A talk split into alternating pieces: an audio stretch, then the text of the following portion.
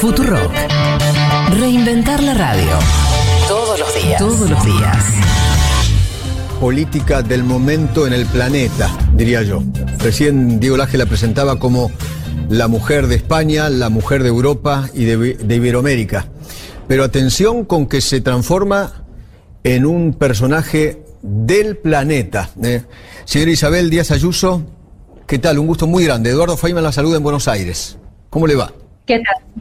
Muy buenas noches, ¿qué tal a todos? Son tantos los lazos que nos unen a los dos lados del hemisferio, pues yo lo único que espero es que sigamos conversando y las democracias liberales trabajando juntas, combatiendo el mismo virus que en cada país va mutando, pero es el mismo. Son dos formas de entender la vida y la nuestra, desde luego, es la del convencimiento, la de la unión, la de la convivencia, la del individuo, la del futuro y, y que cuando se han aplicado, pues traen prosperidad, libertad, progreso. Así que seguimos en contacto para todo lo que queráis. Coincido con lo del virus y las variantes. Veo Son muchos virus. el virus va mutando, ¿no? ¿No? Oh, muta, muta, muta, y va mutando y al final, efectivamente. La variante La Iglesias usted se la sacó de encima. Ahora vaya a saber cuál. Espero, ahora espero que no vaya, porque tengo entendido que va hacia Perú ahora, entonces vamos a tener que pedir perdón.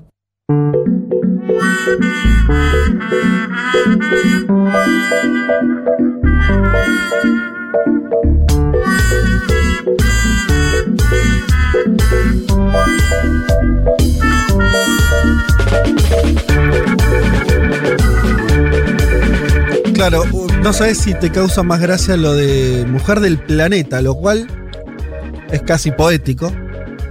Eh, encumbrando a la. ¿Hasta hace cuánto? Dos meses. eh, muy desconocida eh, política española.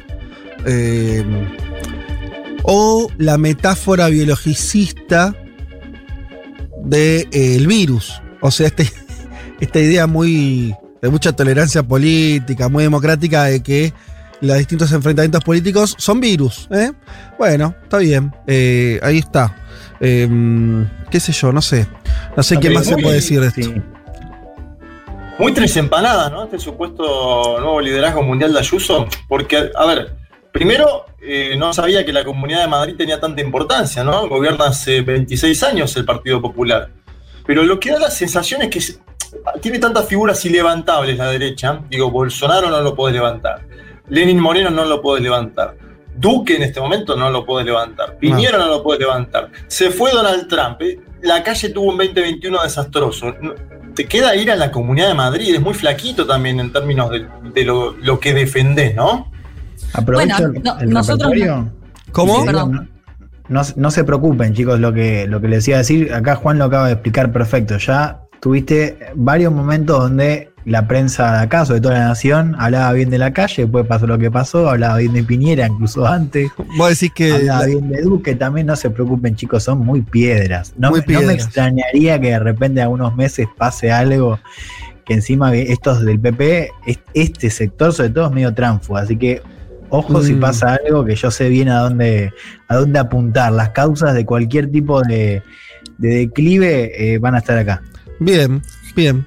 Eh, ¿Qué ibas a Digo, decir, nosotros nos preguntábamos si la victoria de Ayuso se puede llegar a extender a toda España. Me gusta cómo Feynman lo concentró en la mujer del planeta directamente, Sí, ¿no? Y me pregunto si con sus aliados de Vox, eh, ¿qué, qué también sería recibido un Feynman, ¿no? Un argentino en España con, con sus posibles aliados también.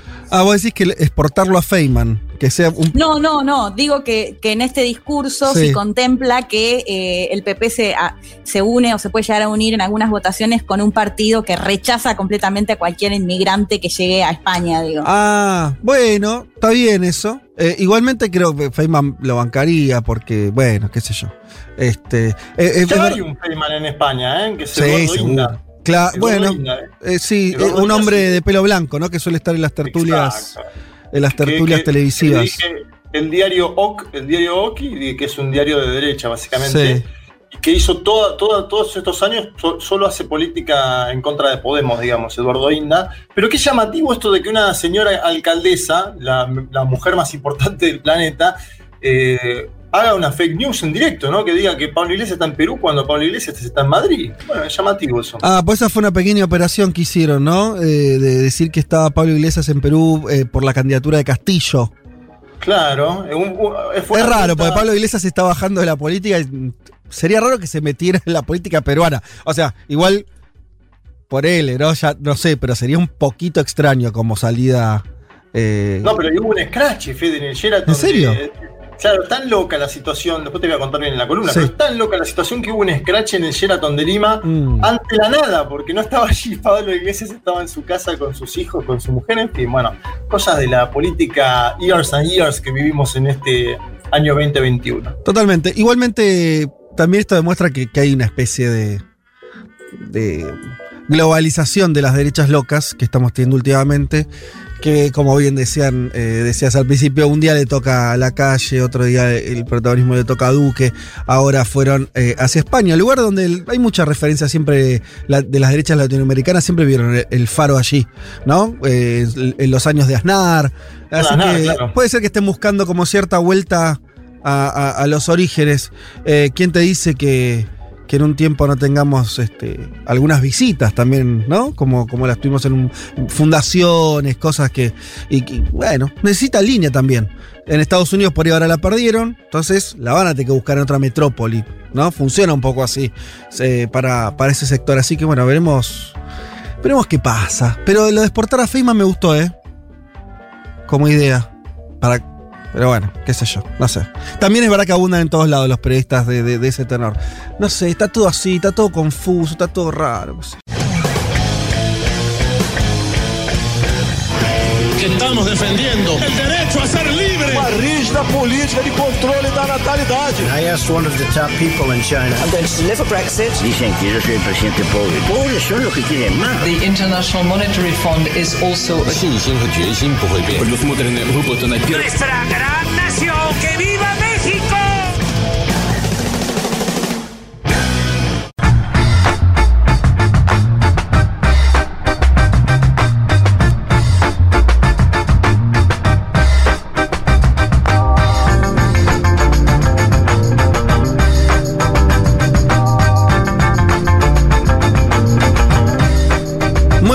Para todas y para todos. Este es un nuevo programa de Un Mundo de Sensaciones. Los vamos a acompañar hasta las 3 de la tarde, hablando un poco de política internacional, más que nada. Eh, muchísimos temas. Hay semanas donde, bueno, obviamente que en el mundo siempre pasan cosas y demás, pero hay semanas de- que parecen como que vienen recargadas. Esta claramente es una. eh, podríamos, como comentábamos eh, en el pase con, con los amigos del Hecho Maldito, podríamos, diría casi hacer el, el programa que vamos a hacer ahora, dedicado casi a, alguno de los temas que vamos a tratar, pero vamos a tratarlos, a tratar de, tocar varios, obviamente. Eh, seguramente también les aviso, cosas de la agenda que también son más que importantes que harán afuera, porque no se puede eh, con todo, evidentemente. Así que lo que van a escuchar es lo que creemos que, es un poco lo más relevante. Por supuesto, vamos a estar hablando de, lo que está ocurriendo en el, en el conflicto entre Israel y Palestina, lo que viene ocurriendo eh, allí, que, bueno, además está decir que es un conflicto complicado, de larguísima data y que está teniendo un capítulo horrible en, los últimos días, así que vamos a estar contándoles eh, algunas cosas respecto a eso, por supuesto, eh, pero también vamos a estar hablando de lo que sucede en, en otros lugares, lo que tiene que ver, bueno, hoy mismo eh, se está votando en Chile, finalmente están votando a los representantes que van a escribir nada más y nada menos que una nueva constitución.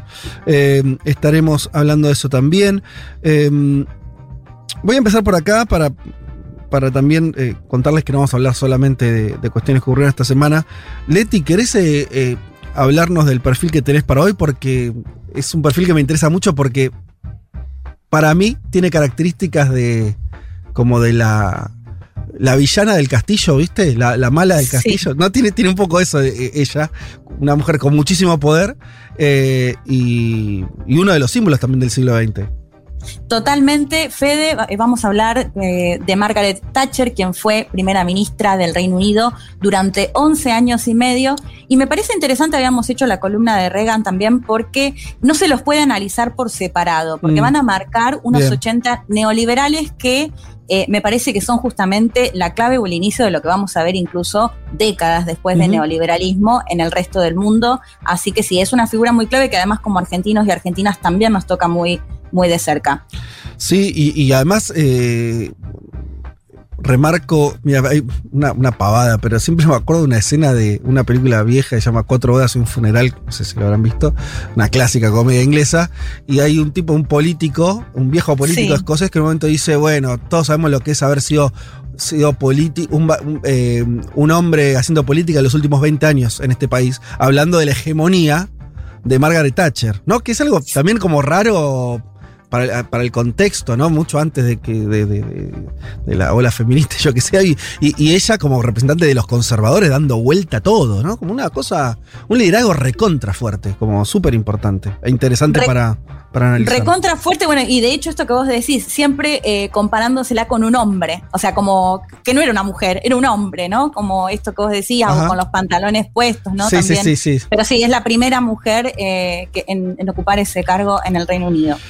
Sí, bueno, va- volvamos a la coyuntura. Eh, decía, podíamos hablar de distintas cosas, ta- de- temas para sobran esta semana, eh, y, pero obviamente queríamos hablar de algo que veníamos tocando y que se viene, se viene acelerando en cuanto a su definición, que tiene que ver con las elecciones en Perú, Juanma. Sí, señor, elecciones en Perú, segunda vuelta. Keiko Fujimori mejorando mucho en las encuestas Mm. a partir de agitar el fantasma del fantasma del comunismo. Eh, así, así se puede ver. Ah, Hay, hay algunas cuestiones ahí tremendas a nivel discursivo, vamos a estar Sí. analizándolas. Porque la gran pregunta es, con Pedro Castillo en el balotaje y bajando Pedro Castillo también en las encuestas, semanas atrás decíamos que estaba 20 puntos encima. ¿Cambió de bando la campaña del miedo en Perú? Es una pregunta que nos vamos a hacer en la columna de ¿Cómo hoy. sería si cambió de bando? Y claro, en los últimos años la campaña del miedo en Perú era Ah, contra- por el anti- contra Fujimori. Claro, por la vuelta de el- Fujimori, El, totalmente. antifujimorismo. Claro, y ahora vos decís que eso cambió y el, y el- el- el cuco es Castillo por ser eh, un candidato de izquierda. Sí, señor. El nuevo Cuco en Perú, bueno, obviamente es un fenómeno mundial. Estábamos escuchando a Díaz Ayuso en la, en la, en la intro con Eduardo Feynman, ¿no? Pero, y Díaz Ayuso hizo esa campaña de comunismo versus libertad en Madrid. Pero atención a, a ese eslogan que también se da en el Perú en estos momentos Sí. y a una supuesta influencia del comunismo eh, que también tiene que ver, ¿no? Con esa fake news sobre Pablo Iglesias. Bueno, vamos a estar hablando mucho sobre la situación en Perú porque eh, la campaña giró en un sentido discursivo bastante, diría, peligroso Mm. y donde, donde ya se mete en un pantano la candidatura del propio Castillo, ¿no? Que venía muy holgado en, la- en los primeros sondeos y que ahora la está pasando mal. Y cómo se reacomodó ahí el poder en Perú, ¿no? También, de cómo, ya lo vas a contar, pero cómo, cómo, cómo los sectores de poder que antes miraban el fujimorismo de, de- de reojo, ahora dicen, bueno, por ahí es el... Dentro de Perú y fuera de Pe- Perú, ¿no? Claro. Vargallosa creo que es el exponente más importante de eso, de ese intento de lavarle la cara a Keiko Fujimori que también vamos a contar. Ay, bueno. Em, pasemos a otro territorio, vayámonos a la potencia mundial. Vamos a Estados Unidos. Estuvimos hablando mucho de todos los cambios que están ocurriendo ahí, que tienen que ver con el, el- el final de- de- del, de- del trampismo, por lo menos en el gobierno. Hablamos bastante y seguiremos hablando de, lo que significa el nuevo gobierno de Biden en cuanto a, eh, sus políticas eh, keynesianas en términos económicos, a un gobierno bastante más eh, mm, intenso de lo que uno supondría, ¿no? Como bastante respaldado una agenda más este, de, de, de, izquierda, de progresista de lo que podría suponerse. Pero hablemos también de lo que está pasando en el Partido Republicano, Elman, y donde ahí hay un montón de movimientos. El traspismo controla cada vez más el gobi- el- el- a, a los republicanos, ¿no? Hay toda una, una batalla que está dando ahí, ¿no? Exactamente. Guerra civil en el Partido Republicano es el título que circula Ah, bueno. mucho sobre todo en, en CNN, ¿no? Mm. Eh, lógicamente, pero también Fox News empieza a hacer un poco de Sí. eco de lo que está pasando en el Partido Republicano, partido de Trump. Nos habíamos preguntado qué iba a pasar después Claro.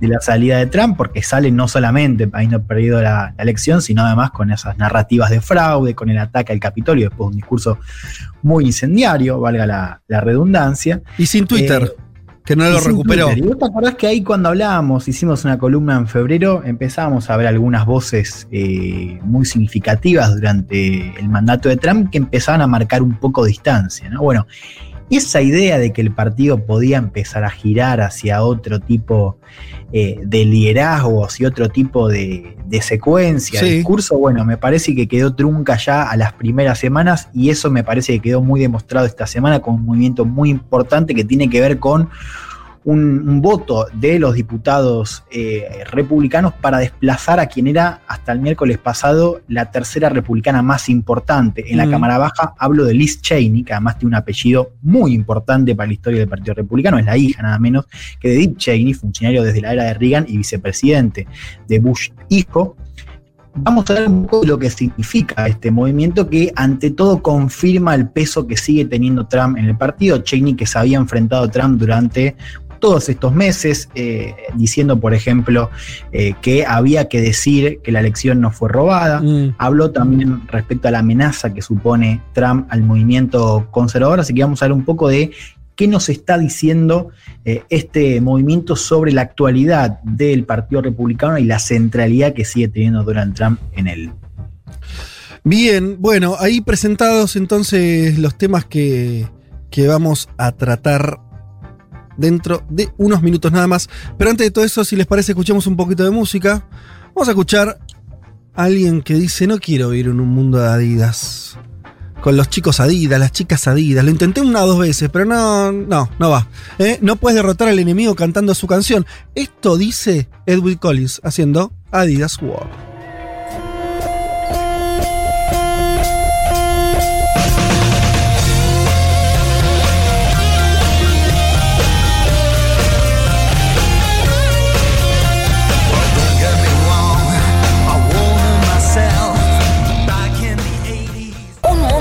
Un mundo de sensaciones.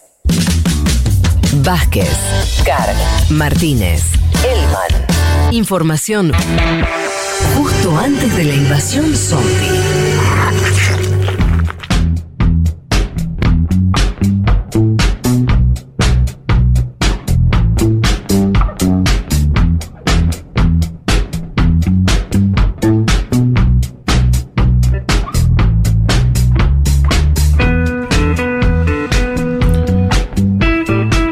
Bueno, aquí estamos ya para arrancar entonces de lleno con, con el programa, con las cosas que tenemos para contarles. Como decíamos, uno de los temas obligadísimos de la agenda de esta semana tiene que ver con el conflicto entre Israel y Palestina, para llamarlo de una manera. Es más complejo que eso y, lo iremos desarrollando. Eh, amigos, eh, me refiero a Juan, Juanma, Leti, eh, lo que quieran ir aportando. Voy a entrar por acá. Eh, bueno, estamos hablando de una estación de, guerra, hay ya muchos muertos, una escalada de misiles.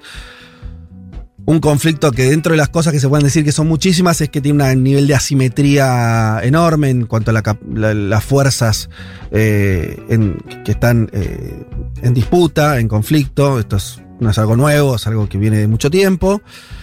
Y esta última semana vemos un recrudecimiento muy, muy fuerte. Eh, la última vez que yo lo recuerdo bien, porque ya, ya estábamos cubriendo este tipo de cosas. En el 2014 fue la última vez que se produjo una escalada de este nivel, que, que- llegó incluso a intervención no solamente de, de ataques aéreos y, y con misiles, como vimos esta, estos días, sino también con una invasión terrestre en el territorio de Gaza por parte del ejército de Israel, que eso terminó también eh, con mucho más- muchas víctimas fatales y también con, con un desplazamiento de población, etcétera, etcétera. Em, aquella vez eh, el saldo fue al de alrededor de 2.200 muertos, esto según la- la- las mediciones moderadas de la ONU, estoy tomando, y 66 militares israelíes y 5 civiles israelíes muertos. Yo eh, te nombro el 2014 porque todos están apuntando que lo que está ocurriendo estos días está teniendo esa envergadura. Y, y- y estoy mostrando que lo que ahora se habla de asimetrías es algo que es. eh, que siempre en este conflicto lo vemos eh, muy claramente, ¿sí? Todavía en este caso los números son más bajos, no se sabe bien. ¿Querés que pero- los repasemos, Fede? Por ahora los, los números que tenemos, eh, según digo, las últimas horas, tenemos eh, Dale. 181 muertos eh, del lado palestino en Gaza, de los cuales hablamos de 52 niños y 31 mujeres, digo, Mm. para notar la cantidad de civiles que han muerto eh, por los bombardeos en Gaza desde Israel. Y tenemos 10 muertos del lado israelí. Eso en lo que tiene que ver con los bombardeos, ¿no? Porque después está la situación interna de violencia comunal que ha Sí. producido también otro número de muertos. Obvio, pero bueno, por eso digo, primer, primer dato que es eh, estructural para entender esto es, eh, eh, hay- tenés, comillas, dos bandos más o menos claros con un nivel de asimetría de poder muy, muy fuerte. Yo necesito que para volver, eh, no, no- no me quiero poner con esto, no, no vamos a hablar de- de- de- del principio de los conflictos, de 1948, todo eso, pues habría que hacer por, no sé, un, curso. Pero sí es importante que, para, para que contextualicemos lo que vamos a hablar ahora y la información y lo que comentemos que está ocurriendo ahora, yo creo que lo que es importante es tener claro algunos datos geográficos, porque si no es muy difícil entender qué es lo que está pasando.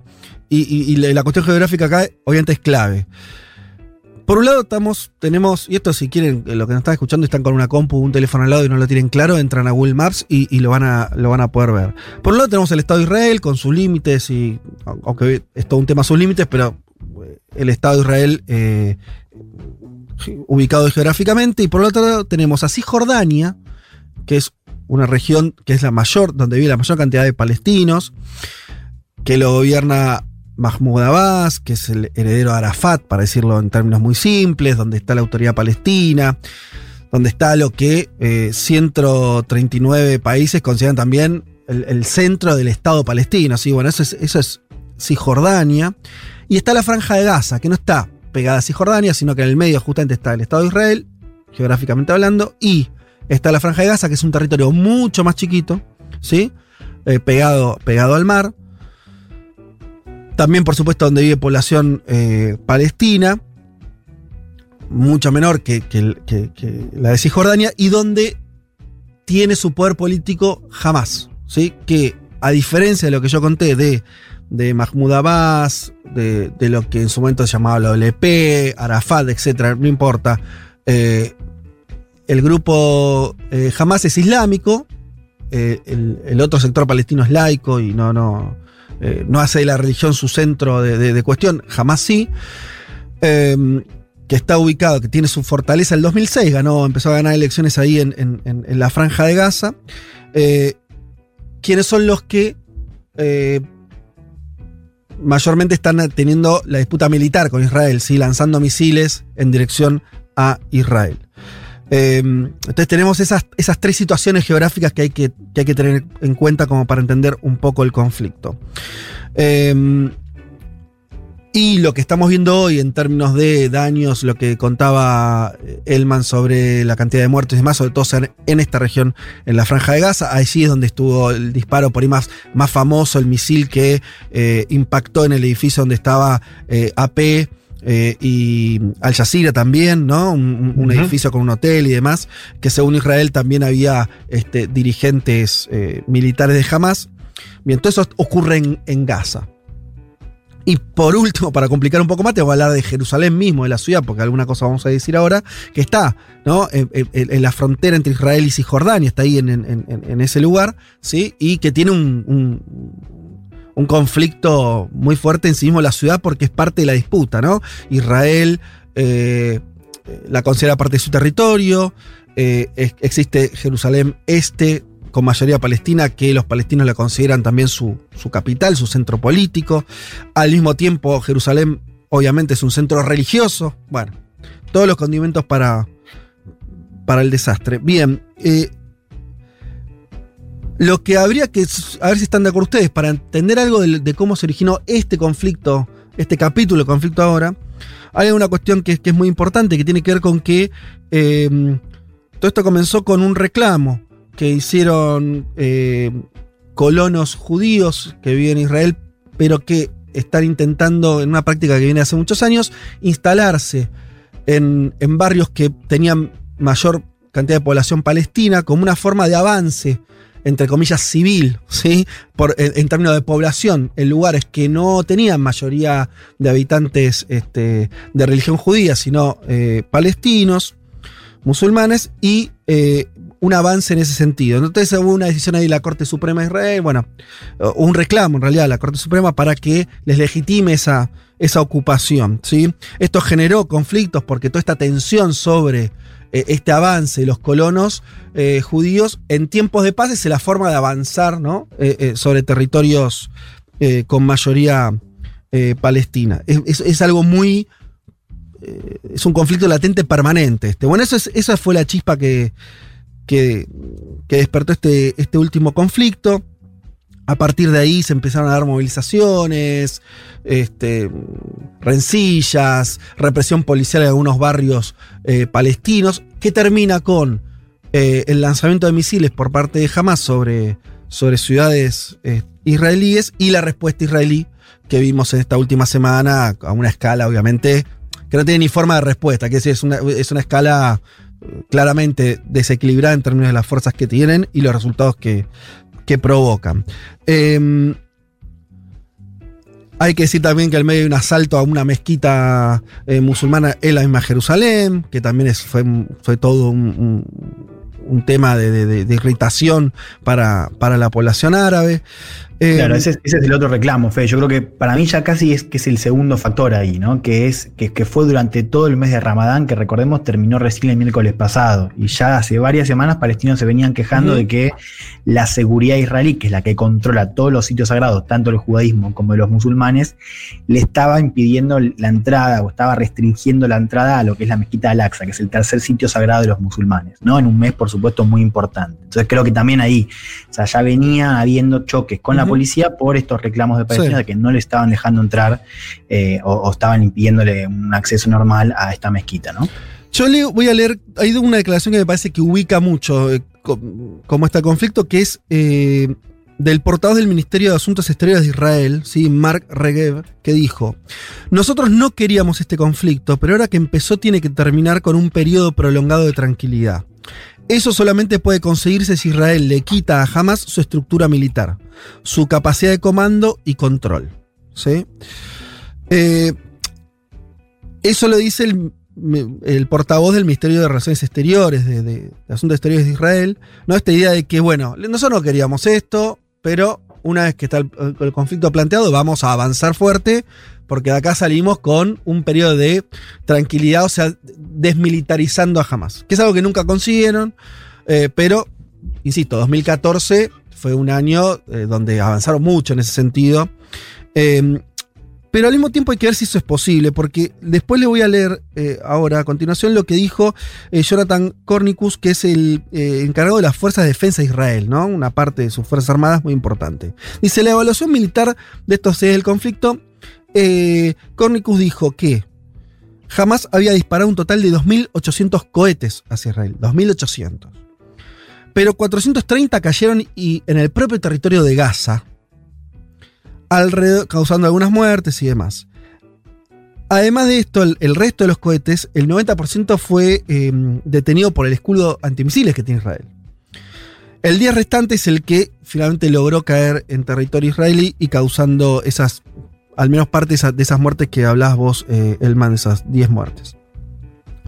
A lo que voy con esto es que si vos tenés una situación donde están tirando, estamos hablando de cohetes de muy, muy baja, no te diría caseros, pero, pero hay de, muy bajo calibre, eh, que obviamente no estarían logrando hacerle mella a la, defensa israelí.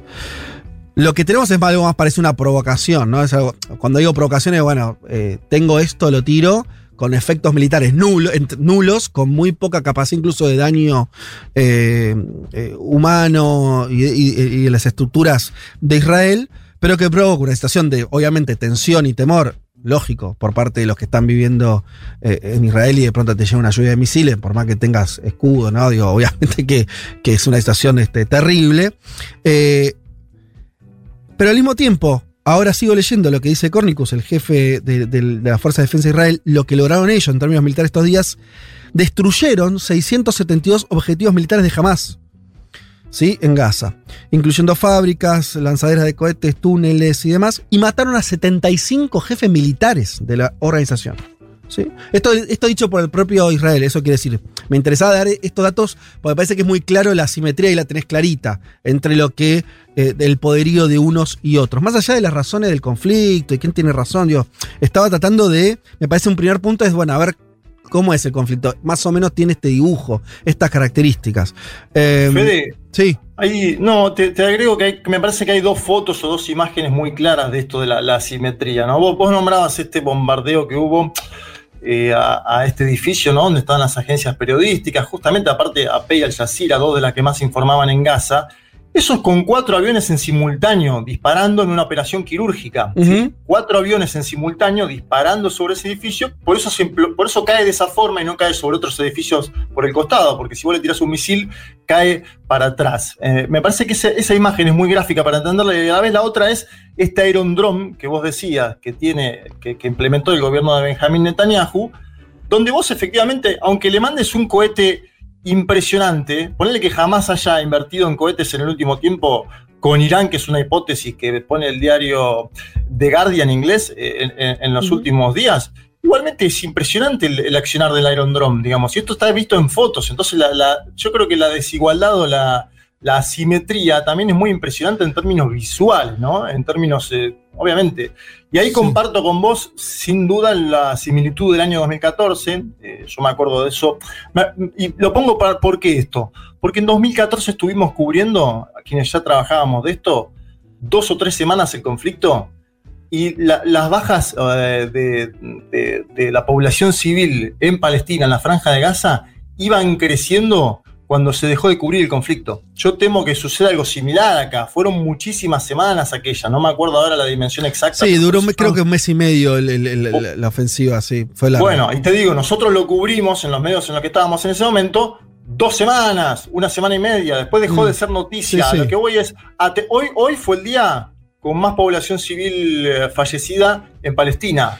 Entonces esto lamentablemente y lastimosamente puede ir escalando sin que lo podamos cubrir a la distancia. Esto me parece que también es el otro dato, ¿no? Eh, no, no- no no sabemos qué va a pasar en las próximas semanas, Fede. Pareciera... eh, a- eh, el gobierno de Netanyahu está decidido en seguir avanzando. No, es que eso, pedido- eso- eso ya lo dijeron, por eso hay- hay- está clarísimo, eso, por eso leí lo, lo que, lo, lo que decía el, el- el portavoz de- del Ministerio de Asuntos Exteriores. Que decir, bueno, nosotros no queremos que este conflicto está planteado, ahora nosotros para tener una paz duradera vamos a avanzar y esto va a ser así y van a tratar de, de- de- de anular todo lo que pueda en términos militares a, a Hamas, que implica, obviamente tiene todo, este costo en vidas y demás. Pasemos, si les parece, como para completar un poco, eh, que es alguna de las cosas que obviamente cuando surge este conflicto recrudece, aparecen asociadas a una cuestión, obviamente, los sectores eh, antisemitas que, siempre están eh, aprovechando la estación como para, este, para instalar su discurso de odio, eso está, está clarísimo. Eh, también aparece algo que vamos a tratar de evitar, en los minutos que nos queden trate- tratemos de comentar este tema como, como esta cosa de- de- de, no. eh, como está en todo este, este sector este, antisemita, cualquier crítica al gobierno de Israel que, se empare- termina pareciendo una. Bueno, esto obviamente no corre para nosotros, pero hay que decirlo porque es parte de lo que siempre se conversa. Y ahora en redes sociales, en toda esa porquería flota, aparece todo el tiempo, ¿no? Y se mezcla todo eso. Vamos a tratar de, obviamente, eh, no, no hacerlo acá. Lo que sí, charlar un poco de, eh, de alguna, de lo otro que creo que es nuevo ahora, de un conflicto que tiene del año 48, o sea, un montón de décadas, que es, algo decía Elman, vamos ahí, porque me parece importante, que es, empieza a ser también un conflicto interno entre la población israelí. En Israel viven israelíes judíos e israelíes árabes, ¿sí? Claro. Eh, la proporción hoy está en 80-20, más o menos, ¿sí? Sí. Lo Sí. cual Sí, hace que hay una mayoría muy clara de israelíes eh, judíos, pero un 20% no es un 2%, es un 20%. O sea, es una población muy relevante de origen árabe que obviamente en general en su gran mayoría también se identifica con la causa pa- palestina. ¿Por qué digo que esto es nuevo? Por lo siguiente, porque para mí desde el 2014, de esto que estamos siempre señalando como, como lugar al que vamos para, para ver lo último que pasó en términos conflictivos, para todo el mundo le quedó claro que ya Israel se alejaba muchísimo de la idea de, bueno, más o menos, con, más o menos, este, eh, de manera más o menos clara, la idea de que al final tienen que haber dos estados. Se discute si con Jerusalén, si Jerusalén con tal. Bueno, es esa idea que estaba instalada en los años 90, ¿sí? Cuando hay todas esas negociaciones que hubo, acuerdos de paz, uno, dos, tres y demás, siempre atrás, ninguno, ni los palestinos, ni los israelíes, desconocían la idea de que al final, de alguna manera, tenían, iban a tener que convivir y que la salida tenía que ser un acuerdo de paz que significara, ¿no? Que ambos tuvieran este, eh, sus estados. Eso en el 2014 por parte de Israel está cada vez más alejado, ¿no? Cada vez menos puesto sobre la mesa. Esa solución está cada vez más, este, eh, más alejada porque lo que prevaleció es una política de la derecha israelí, de la derecha israelita hay que decirlo siempre, que son los que hegemonizan la política israel, de israelí en los últimos años, claramente, de un avance. El avance se ve en mu- mu- muchísimos planos. El militar es uno cuando pasan este tipo de situaciones, pero uno que pasa en tiempos de- de- donde no hay conflicto tan exacerbado.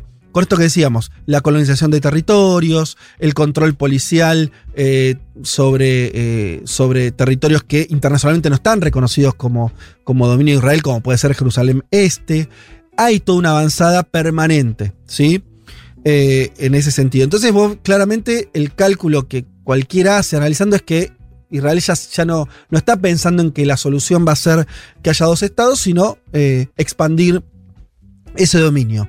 El problema que creo que empieza a reflejarse acá es que incluso esa salida, si esa fuera una solución, es que igual va a dejar adentro de Israel una parte importante de población árabe. Y el conflicto en momento va a volver a estallar como está sucediendo ahora. No sé si se entiende lo que estoy tratando de decir. Eh, en vez de surgir como un, sola- no solamente con un enfrentamiento con un externo, en el caso de Hamas en la Franja de Gaza o la propia autoridad palestina en Cisjordania, también un conflicto interno que va a tener eh, Israel cada vez más, que tiene que ver al final con lo mismo. ¿Se entiende? Y eso me parece que lo que va, va a estar en el centro de los, de los problemas de este conflicto de Sí. acá en más. Sí, total, totalmente, Fede, es una novedad, o sea, si, bien se registraban tensiones, de hecho esto siempre que se dice que los ciudadanos israelíes eh, de origen árabe son ciudadanos considerados de segunda y toda esa cuestión, digo, si bien había tensiones, es una novedad esto que empezamos a ver, que se empiezan a, a perseguir, que se empieza a romper el tejido social entre eh, los ciudadanos israelíes de origen judío y de origen árabe. Los relatos Pero son horribles, además, Leti. No sé si Son horribles. pero digo, estamos hablando, porque la gente no lo siguió eso, porque acá no tuvo, me parece, mucha cobertura. Pero estamos hablando de, para decirlo claramente, en un barrio, bandas, ya Sí. sea de, eh, de israelíes eh, vinculados a la línea más ortodoxa, eh, eh, saliendo a quemar negocios eh, de árabes, este, de, de israelíes árabes, y lo mismo eh, ocurrió en barrios con mayoría eh, árabe persiguiendo a, eh, a, a- a judíos. O sea, esto se está dando clarito, ¿eh? está dando Sí. y, y- con un temor, tanto el mundo, digo, la política israelí también diciendo, bueno, acá tenemos una otra bomba que está eh, estallando. Totalmente. Eso para mí es sin duda, bueno, es uno de los temas y una de las novedades. Pero lo que observaría también, eh, y no creo que, no, no puedo creer que voy a hacer esto, pero voy a citar al Papa, que habló esta semana de la violencia genera más violencia o algo por el estilo. Porque yo me pregunto, hay una autoridad nacional palestina, un Mahmoud Abbas, que prácticamente no se lo vio. Sabemos que canceló las elecciones que se tenían que realizar en, en este mes, que no se realizan elecciones en Palestina desde el 2006. ¿Y qué pasa ahora con Hamas, que conoce claramente la simetría de poder que tiene con Israel? Digo, sabe que tiene ese escudo antimisiles y lo poco que puede llegar a impactar en comparación con lo que puede impactar el ejército israelí. Entonces yo me pregunto ahí, eh, digo, la violencia genera en general más radicalización, ¿no? ¿Qué puede Obvio. pasar con Hamas en ese sentido y con una autoridad nacional palestina que, que está prácticamente ausente? O sea, me parece que también hay que mirar ahí y por otro lado también en lo que pasa con el propio Netanyahu, ¿no? Que sabemos que cuatro elecciones en dos años, toda una situación, eh, de hecho está enfrentando un juicio por corrupción, en qué tanto, digamos, eh, sabe o, o cree realmente que puede terminar con lo que ellos consideran o con lo que considera el Estado de Israel una organización eh, terrorista a Hamas, digo, ¿hasta dónde eh, esto realmente buscan esos objetivos o tiene que ver meramente con una cuestión muy interna y muy electoral? Y bueno, y sobre todo yo pondría el foco en qué pasa con, eh, con Hamas y esta radicalización dentro de los palestinos, porque básicamente se está presentando como la opción de nosotros podemos hacer algo. Miren lo que está pasando con Al-Fatah, que no está haciendo o está prácticamente ausente en todo este conflicto. Claro, yo creo que eso que mencionás, Leti, es, es también ese patrón ¿no? que hemos visto ya hace tiempo, ¿no? O sea, estos momentos radicalizan digo, de- eh, tanto a Hamas eh, en, en Palestina, que vos mencionabas bien, digo, con esa, ese diálogo no con la autoridad palestina que está desaparecida, pero también en Israel, ¿no? O sea, digo, en Israel en estos momentos sabemos que lo que termina primando en general eh, es el lado de Netanyahu, bueno, y, su- sus aliados más hacia la derecha, digo, aún más nacionalistas. Por eso también es, es difícil de, procesarlo internamente en Israel. Total, eh, ahora, lo que yo escuché, eh, esta argumentación que aparece muchas veces es, bueno, ¿cómo hacer la paz con un grupo como Hamas que sigue manteniendo que, el Estado de Israel no debería existir, ¿no? Y todo, todo- bueno, además de, la acción esta de, lanzar misiles indiscriminados sobre población civil, etcétera. A mí lo que me parece raro ese argumento es que se tendría peso si la historia hubiera arrancado con Hamas eh, y, Israel. Pero tuvieron otros 20 años donde Hamas no existía y había una mesa de negociación. Israel negociaba con un movimiento no, no, eh, no extremista que reconocía el Estado de Israel eh, y no era fundamentalista islámico. Y tampoco hubo paz. Entonces ahí. eh, No, incluso no solo no hubo paz, sino que mataron a sus dirigentes. bueno, Eh, pero, pero a lo que voy es, a lo que voy es, no es esa la razón, claramente, porque hubo otro escenario donde el, hay que decir esto para el, Sí, el por- por creo- el, el- perdón, sí. el islamismo palestino es algo bastante reciente, por lo menos en la importancia, jamás existe hace muy poco como una fuerza política 87. importante y, y empezó a ganar terreno cuando los acuerdos de paz de los años 90 que habían firmado Arafat, con Shimon Pérez, etcétera, fracasaron. Entonces, vos lo que tenés, 100%. entonces lo, que ahí te, lo que te agrego es, eh, eh, no se puede hablar para mí de esto, de, de este escenario de hoy sin la ocupación y sin la década del 60. Habría que hacer una columna entera de historia de esto porque es más complejo. Ahora, no se puede hablar, así como cuando hablamos de Cuba no podemos hablar sin el bloqueo de los Estados Unidos de América, de esto no se puede hablar para mí sin la ocupación en el 60, porque es el inicio de todo lo que estamos viendo. Y porque es el inicio además de resistencias que son pacíficas por un lado y violentas por otro. Eh, Juanma, y no solo la ocupación, porque la ocupación en Cisjordania, sabemos que en la Franja de Gaza se retiraron en el 2005, pero cuando se habla de la Franja de Gaza y se repite mucho esto de la mayor cárcel a cielo abierto, porque hay una realidad de que está bloqueada. De hecho, ahora el, el, el- el- pase, digamos, que tienen con Egipto, lo decidieron recién abrirlo ahora por este conflicto para que pasen ambulancias y demás para justamente eh, ayudar a quienes son heridos o, bueno, o directamente asesinados en este conflicto. Pero es cierto que es un- una, una franja de Gaza bloqueada que perjudica claramente a quienes viven ahí, casi dos millones de personas en un lugar realmente muy pequeño. Pe- Pensemos rápidamente, porque no tenemos mucho más tiempo, escenarios posibles. Eh, porque yo insisto que ahora cambió mucho, me parece, la dinámica, y va a cambiar la dinámica de, este conflicto, cómo se va a pensar adentro de Israel, por esto que estamos hablando, ¿no? Una cosa, cuando, cuando de pronto empezás a tener linchamientos entre vecinos, ¿no? Ya, ya la cosa está tomando un color más fuerte y, y hay que ver si eso, porque lo que decía Juan, Juan Elman, eh, que muy cierto, dijo, eh, las situaciones de- de violencia extreman las posturas. Entonces van ganando ¿no? Lo- lo- eh, la, la ultraderecha en Israel, jamás el lado palestino. Eso es bastante claro. Hay que ver si sigue pasando, si esto que estamos viendo, el conflicto interno, ¿no, Juan? Eh, no hace cambiar esa dinámica. Y eh, no, Bueno. no- no aparecen sectores que digan, bueno, pará. Tal vez tengamos que pensar si, más allá de que nosotros en términos militares no tenemos quien, quien se resista, si los palestinos están, hay dos sectores, si jamás tira. tengamos que ir a una solución de darle, de que finalmente los palestinos tengan un Estado reconocido también por Israel con autonomía, incluso te digo, porque hay algunos que están pensando si la salida de, eh, si, si la población árabe en Israel no tendría que, en, en un futuro, esto lo plantean los políticos de Israel, ¿eh? que, es, que salgan de Israel. Hasta, incluso para que no les influya tanto en términos electorales. Esto, esto es algo que se discute así. Ayer leí un tuit que me parecía eh, muy interesante, que era una persona en Israel que le decía a, a una colega periodista, Natalie Shehman, que es, eh, hoy la, la principal amenaza al Estado de Israel es eh, Benjamín Netanyahu. Bueno, ¿no? O sea, digo, hay algo también de esa disputa que, que vos mencionás, digo, a mediano y largo plazo, que sin una solución de dos estados, esa situación interna. Y a ver, cuando hablamos no solamente, eh, digo, pensemos también en el mapa geopolítico, ¿no? O sea, hoy también tenemos, y esto es importante entenderlo, que es que la causa, lamentablemente, la causa palestina dentro del llamado mundo árabe viene perdiendo terreno ya hace muchos años. De hecho, movimientos que apuntan en ese sentido tienen que ver, por ejemplo, con los acercamientos entre Arabia Saudita e Israel, la normalización diplomática entre eh, Emiratos Árabes Unidos e Israel, pero digo, incluso los que ven esos movimientos como algo de que la causa palestina está perdiendo peso incluso dentro del mundo árabe, hay algo que no se está viendo o que al menos pierde un poco de lugar en esa discusión, que es un poco lo que decís vos, sin una solución territorial, esta cuestión interna eh, va a seguir estando, digo, va a seguir siendo una amenaza, si querés plantearlo en esos términos a Israel. Eso es lo que es a mediano y largo plazo. A corto plazo, lo que vos señalás me parece que es también muy importante para entender además de la situación del bombardeo en Gaza. Porque nosotros, recordemos, digo, para, para ver, acá hay dos efemérides, porque tenemos 2014 cuando Sí. hablamos de los bombardeos, Sí. de esa guerra con Gaza. Pero después tenemos para ver el otro foco, que es el foco interno, lo que fue la segunda intifada. Ujú. 2000, de 2000 a 2005, también llamada levantamiento palestino. Y ahí, y este no me parece un dato menor, murieron muchos más israelíes en ese levantamiento palestino que en la guerra de Gaza.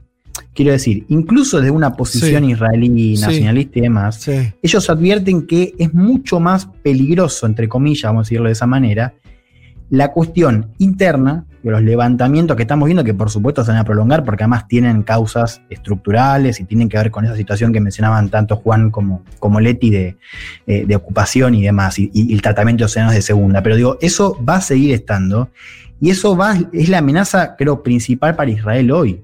El daño que, pueda, que puedan tener también por eh, este, nuevo, este nuevo levantamiento palestino. O sea, hoy estamos viendo un levantamiento que solo se asemeja con lo que fue la segunda del 2000.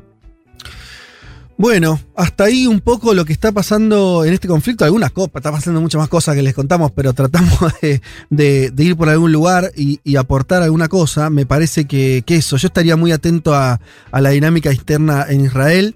No porque no importen otras cosas, sino porque creo que ahí está viendo esta novedad terrible, por un lado, por el enfrentamiento que está viendo entre población de origen árabe y población de origen eh, judía. Eso por un lado, y por el otro, por. eh, por si hay algún, esto que decía al final Elma, ¿no? Si, si había, si puede ver esto, eh, empezar a ver que seguir con esta dinámica de solamente avanzar por parte de Estado Israel, al final lo termina dinamitando la propia legitimidad, eh, que, en términos internacionales también hay todo un tema ahí, ¿no? Se- eso se, está viendo mucho, donde los aliados, más, vos hablás de la zona árabe, pero más allá de eso, eh, Israel está costando mucho tener un... eh, por supuesto está el, apoyo a Estados Unidos que es clave y fundamental, y va y lo acaba de ratificar, pero bueno, y, te anoto algo que no dijimos. Yo no había visto, por ahí me equivoco, eh, siempre lo, lo hubo, pero voces dentro del Partido Demócrata, el sector más de izquierda, criticando va muy abiertamente la, este, los movimientos militares de Israel y la respuesta que está haciendo el gobierno de Net- Netanyahu. Ojo que se abre un- se, se puede abrir ahí otro, otro quiebre, que hasta hace Sí. 10 años no lo veíamos eso, ¿no? Que había una- un apoyo mucho más hegemónico por parte de las fuerzas norteamericanas. No sé. Sí, una Alexandra Ocasio Cortés di- diciendo algo así directamente como un estado de un no puede haber un- en un estado democrático un apartheid, eso no es un estado democrático, ¿no? Porque vieron Sí. que siempre cuando se habla de Israel se habla como el único estado de Sí. eh, la región o eso. Sí, me pareció muy muy fuerte esas voces que decís. Hay que Sí. ver como que, que- Pero me parece que se está moviendo. Y bueno, obviamente, nada, después en términos humanitarios, cuanto antes termine eh, este conflicto, mejor. Pero me parece que, que están pasando cosas interesantes eh, y, que, pueden cambiar eh, la dinámica. Ojalá que el destino sea, obviamente, que finalmente se reconozcan ambos estados y, bueno, y, cambie para siempre esa dinámica, ¿no? Eh, ojalá, ojalá que sea así. Eh, íbamos a hablar, aunque sea muy, muy, muy breve, pero decíamos que hay elecciones eh, Hoy en, en- en Chile se está votando, eh, bueno, todavía no sabemos nada, eh, sobre todo el nivel de abstención, no abstención. Me sorprendió qué difícil era encontrar estudios de, de cómo le ven a las fuerzas políticas. Está, está muy raro ese panorama, ¿no? De cómo va a resultar esta constituyente, de a qué va a elegir al final los chilenos, si va a haber una mayoría de izquierda, no la va a haber, eh, o por cuánto va a ser, si la derecha va a conservar un poder de veto a la hora de redactar esta constitución o no. Todo eso muy, muy extraño como viene el Porque panorama. son 1.300 1.300 candidatos y una gran parte independientes, además de las listas partidarias. Entonces, con 1.300 candidatos es Olvídate. imposible, casi, casi imposible hacer una encuesta lógica, ¿no? Eh, sí, y, y además eso, como que está medio en descomposición. Hay que decir, señala nada más como título es la derecha unificada, ¿no? Eh, eh, eso Sí. es un primer dato, la izquierda no. Segundo dato, es medio obvio, pero. y lo que decías, los independientes hay que ver si cuántos entran, cómo juegan, etcétera. Pero lo que vamos a tener de ver con los resultados que se pongan es, me parece eso, ¿no? Cuánto se sabe que esta constituyente, en términos generales, lo- los lineamientos, lo que opinan los chilenos de a pie y demás, es a favor de una mayor, un, Estado más social, ¿no? Y dejar eh, la constitución eh, con, que además de todo lo que tiene, eh, en términos también de eco- económicos, de- de modelo de país, en una constitución más neoliberal. Eso a grandes rasgos. Ahora, lo que hay que ver es de los 155 constituyentes que se sienten, eh, si eso va, va a tener una mayoría sólida que, que lleve hacia una constitución de, ese, de, de esas características, o nos encontramos en una cosa más pantanosa donde eh, derecha e izquierda mantengan fuerzas eh, más o menos eh, equi- equilibradas y al final no. A mí no lo se que me dicen, Fede, cambio. Sí. A mí lo que me dicen Fede es que la derecha apunta a sacar más de un tercio y así poder tener Claro. alguna especie de poder de veto, ¿no? Que es el objetivo de la derecha. Vamos a ver qué pasa. Igualmente, eh, esta noche. Y me dicen, ojo, porque esta noche tampoco vamos a saber demasiado Bueno, en cuanto a, sí. a lo que son esta cantidad impresionante de Sí, candidatos, ¿no? Pero la derecha apunta a lograr un tercio de esos 155. Muy bien, y por otro lado decir nada más que sigue las protestas en Colombia, tras la muerte sobre todo de una joven que denunció haber sido abusada por policía, que se suicidó, bueno, tuvo una situación muy desgraciada, pero siguen, eh, hubo incidentes en Popayán, movilizaciones masivas en Bogotá, hay una mesa de negociación que convocó el gobierno, bueno, veremos cómo, cómo sigue todo. Pero Colombia, 18 días de movilizaciones contra el gobierno, ¿sí? ya van 42 muertos. Eh, todo esto según la Defensoría del Pueblo, así que sigue ahí la situación en Colombia. Ampliaremos seguramente el domingo que viene. Nos tomaremos un tiempo para, para seguir de cerca cómo sigue este eh, conflicto. Hasta acá, entonces, el panorama centrado sobre todo lo que estaba pasando en Israel y Palestina. Ya venimos. Federico Vázquez, Juan Manuel Carr Leticia Martínez y Juan Elman. Un mundo de sensaciones. De la invención de la rueda A las stories de Instagram.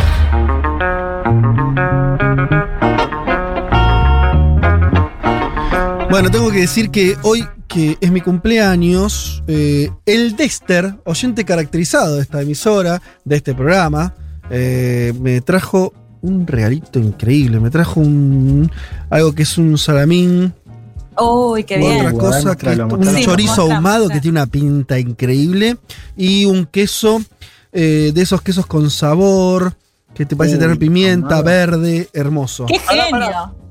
Pero pará, le, le agradecemos obviamente a él y vos le vas a agradecer, pero nosotros tenemos que ponerte un feliz cumpleaños, aunque sea David Esquenaz, si no tenés una, una cortinita, algo. Vamos a cantarle feliz cumpleaños a Vázquez. Bueno. Eh, Ay, eh, sí, estaba esperando ese conscien- momento. Justo David está, me parece que está prendido No, a fuego haciendo, está- otras está cosas.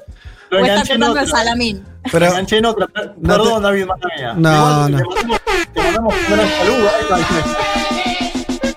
Bueno. Muchas gracias. ¿Podemos Claro. preguntar cuántos son o no? Mejor no. No te ve muy feliz. Mira, eh, son, un poco de gana, son menos de sonrisita. 50, menos de 45. No, cumplo 42 años. 42 Bien. años. Los Buena 40 edad, son los nuevos 20. No sé, alguien dijo eso. Eso lo dijo un cuarentón, seguro. Eh, pero bueno, bueno, bueno, ¿Te, muchas ¿Te gusta gracias. cumplir o te molesta, Fede? Ah, qué sé yo. Es que en, pan- igual. en pandemia el todo es tan raro, ¿viste? Todo es Sí, medio como que. sí. ah, qué sé yo. eh, pasa. No, eh, no, bien de estar. Este. Con la familia. eh, Hoy me despertaron con un regalo Rita y Julia. Bien, bien, bien. Estamos, estamos, estamos bien. Eh, pero bueno, son así, son, son cumpleaños medio light los que estamos teniendo en pandemia, en el mejor de los casos, por supuesto. Eh, pero bueno, ahí, ahí está, sí, efectivamente, hoy es mi cumpleaños. Che, eh, no, les iba de leer algún que otro mensaje, pero para ir rápido a la columna de, de Juan sobre Estados Unidos. Bueno, voy a decir solamente que hay algunos mensajes, claro, muchos diciendo, eh, pero, ¿por qué? O sea, como pidiendo más moral, más moral, más opinión moral sobre lo que está pasando eh, en Palestina e Israel. Cada uno tiene su posición.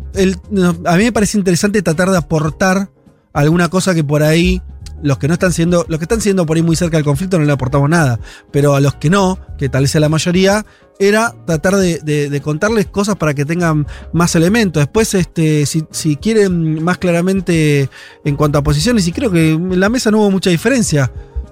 A mí me parece que la solución, desde hace mucho tiempo, eso lo dije, es eh, la solución de los dos estados. Claro, cuando digo soluciones dentro de una situación que es, que es mala, empe- empezó mal, va a terminar mal, va a estar por ahí siempre mal, dentro de lo malo que, puede estar, eh, me parece que la solución de dos estados claramente es la más, este, por lo menos la que a mí me parece, y la que creo que le parece a la mayoría del mundo, ¿no? Ni siquiera es una posición muy que puede decir muy jugada.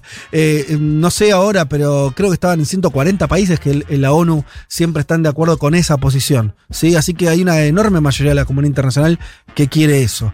Eh, y creo que también hay eh, muchos sectores, por supuesto palestinos, también israelíes, que, que preferirían que eso ocurra y no es lo que está ocurriendo. ¿sí? Y si quieren algo más, sí, creo que el que es más fuerte claramente es Israel y por lo tanto el- siempre, en cualquier situación, el más fuerte es el que está más obligado a que eso eh, se eh, ocurra. Y no está ocurriendo desde hace muchos años. Eso también es cierto. Eh, pero bueno, me parece que, que ponerse a moralizar mucho... ah, no, no, Sí, yo no creo que apuntan sobre, sobre todo como al hecho de una condena más fuerte en lo que tiene que ver con la ocupación por el Estado de Israel. Pasa que es lo que, lo que sabemos que viene pasando desde hace décadas, ¿no? Me parece que la idea era sumar un poco más de análisis, sobre todo en lo que tenía que ver con esto interno que planteábamos y demás. Pero bueno, las otras cuestiones sabemos, sabemos que los palestinos reclaman Jerusalén este como capital, que el Estado de Israel deje ocupar, de hecho es algo que no lo reconocen internacionalmente tampoco, entre un montón de otras situaciones que... ¿Que no reconocen que qué cosa, Leti? la ocupación por parte de, de Jerusalén Este, Mm. que en la, en la guerra de los seis días Israel ocupa, y justamente de hecho este conflicto que se da en, en un Sí. barrio eh, mayoría palestina en Jerusalén Este, digo, es como el gran pedido de parte de los palestinos de que dejen de ocupar este territorio y que la comunidad internacional tampoco se lo reconoce a Israel. Totalmente. Bueno, eh, pero pasemos al siguiente tema. Eh, vamos a hablar de Estados Unidos, vamos a hablar de lo que está ocurriendo con los republicanos eh, allí y, lo que está ocurriendo también con la convivencia política. Hablábamos de esto mismo, bueno, el caso de, lo que estamos hablando de Israel es obviamente muchísimo más, pesado, pero, pero hay un tema sobre la convivencia política en, en Estados Unidos a partir de, de la irrupción del trampismo que está muy rara, ¿no? Muy rara y también interesante para ver qué, qué les pasa a estos partidos. ¿no? El Partido Republicano es un partido, digo, eh, como uno de los dos grandes partidos de Estados Unidos, bueno, es una situación quizás distinta a la de otros eh, espacios eh, políticos, digo, no sé el caso español, pero ciertamente es un caso interesante. Bueno, ¿qué pasa cuando tenés la irrupción de un personaje como Trump? ¿Qué pasa cuando esa, ese personaje sale del poder? Bueno, por eso es importante lo que pasó esta semana. Si querés, comentemos primero esta noticia que motivó un poco esta, esta columna, esta decisión de una mayoría de los diputados del Partido Republicano de desplazar a Liz Cheney de sus cargos eh, de líder eh, en la Cámara Baja. Cheney era hasta el miércoles pasado la tercera republicana más importante, presidía también en ese cargo eh, lo que es la conferencia del partido, ocupada de las cuestiones de las reglas internas y, y de la tarea disciplinaria de los republicanos. Y un movimiento clave por lo que significa, ¿no? Cheney se había enfrentado con Trump ya desde el momento en el que Trump sale del poder, por lo que fue eh, la actitud y los, el discurso del expresidente eh, en este 6 de enero que terminó con la quema del Capitolio, por toda la narrativa también de fraude eh, acerca de la elección.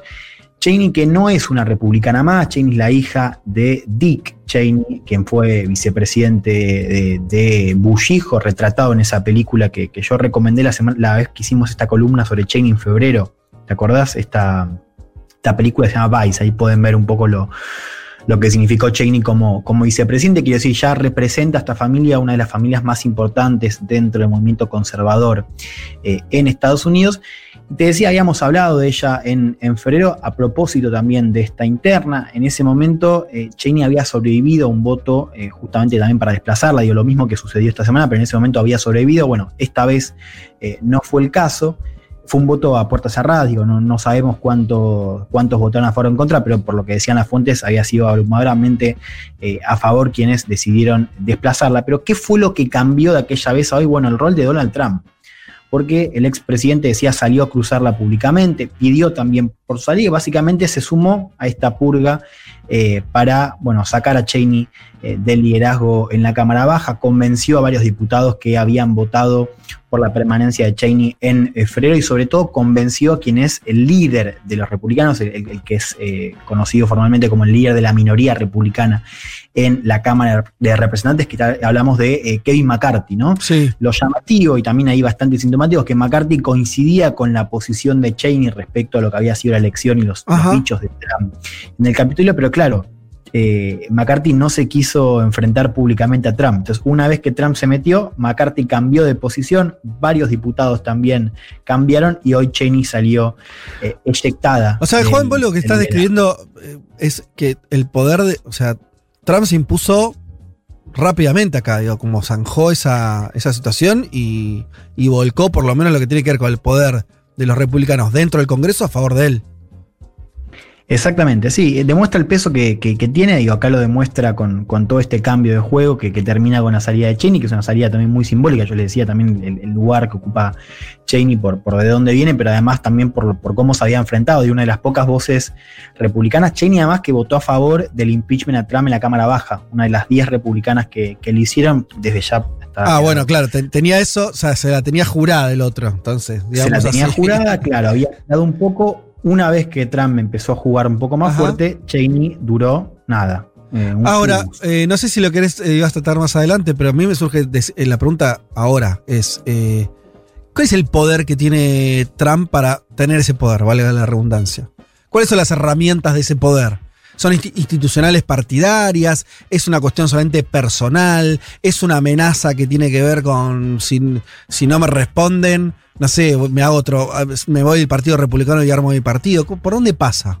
Bueno, a ver, ¿sabes qué? Eh, vamos a, a adelantar un poco la columna porque no te quiero responder. Yo quiero que te responde uno de los, de los diputados que votó a favor. Vamos a escuchar el audio de Jim Jordan, es el tercer Sí. audio. Sí. A ver qué, qué A ver. decía este diputado, por supuesto muy a favor eh, de la idea de que Trump es líder del partido, y él explicaba por qué Liz Cheney tenía que dejar de ser líder eh, en la Cámara Baja de los republicanos.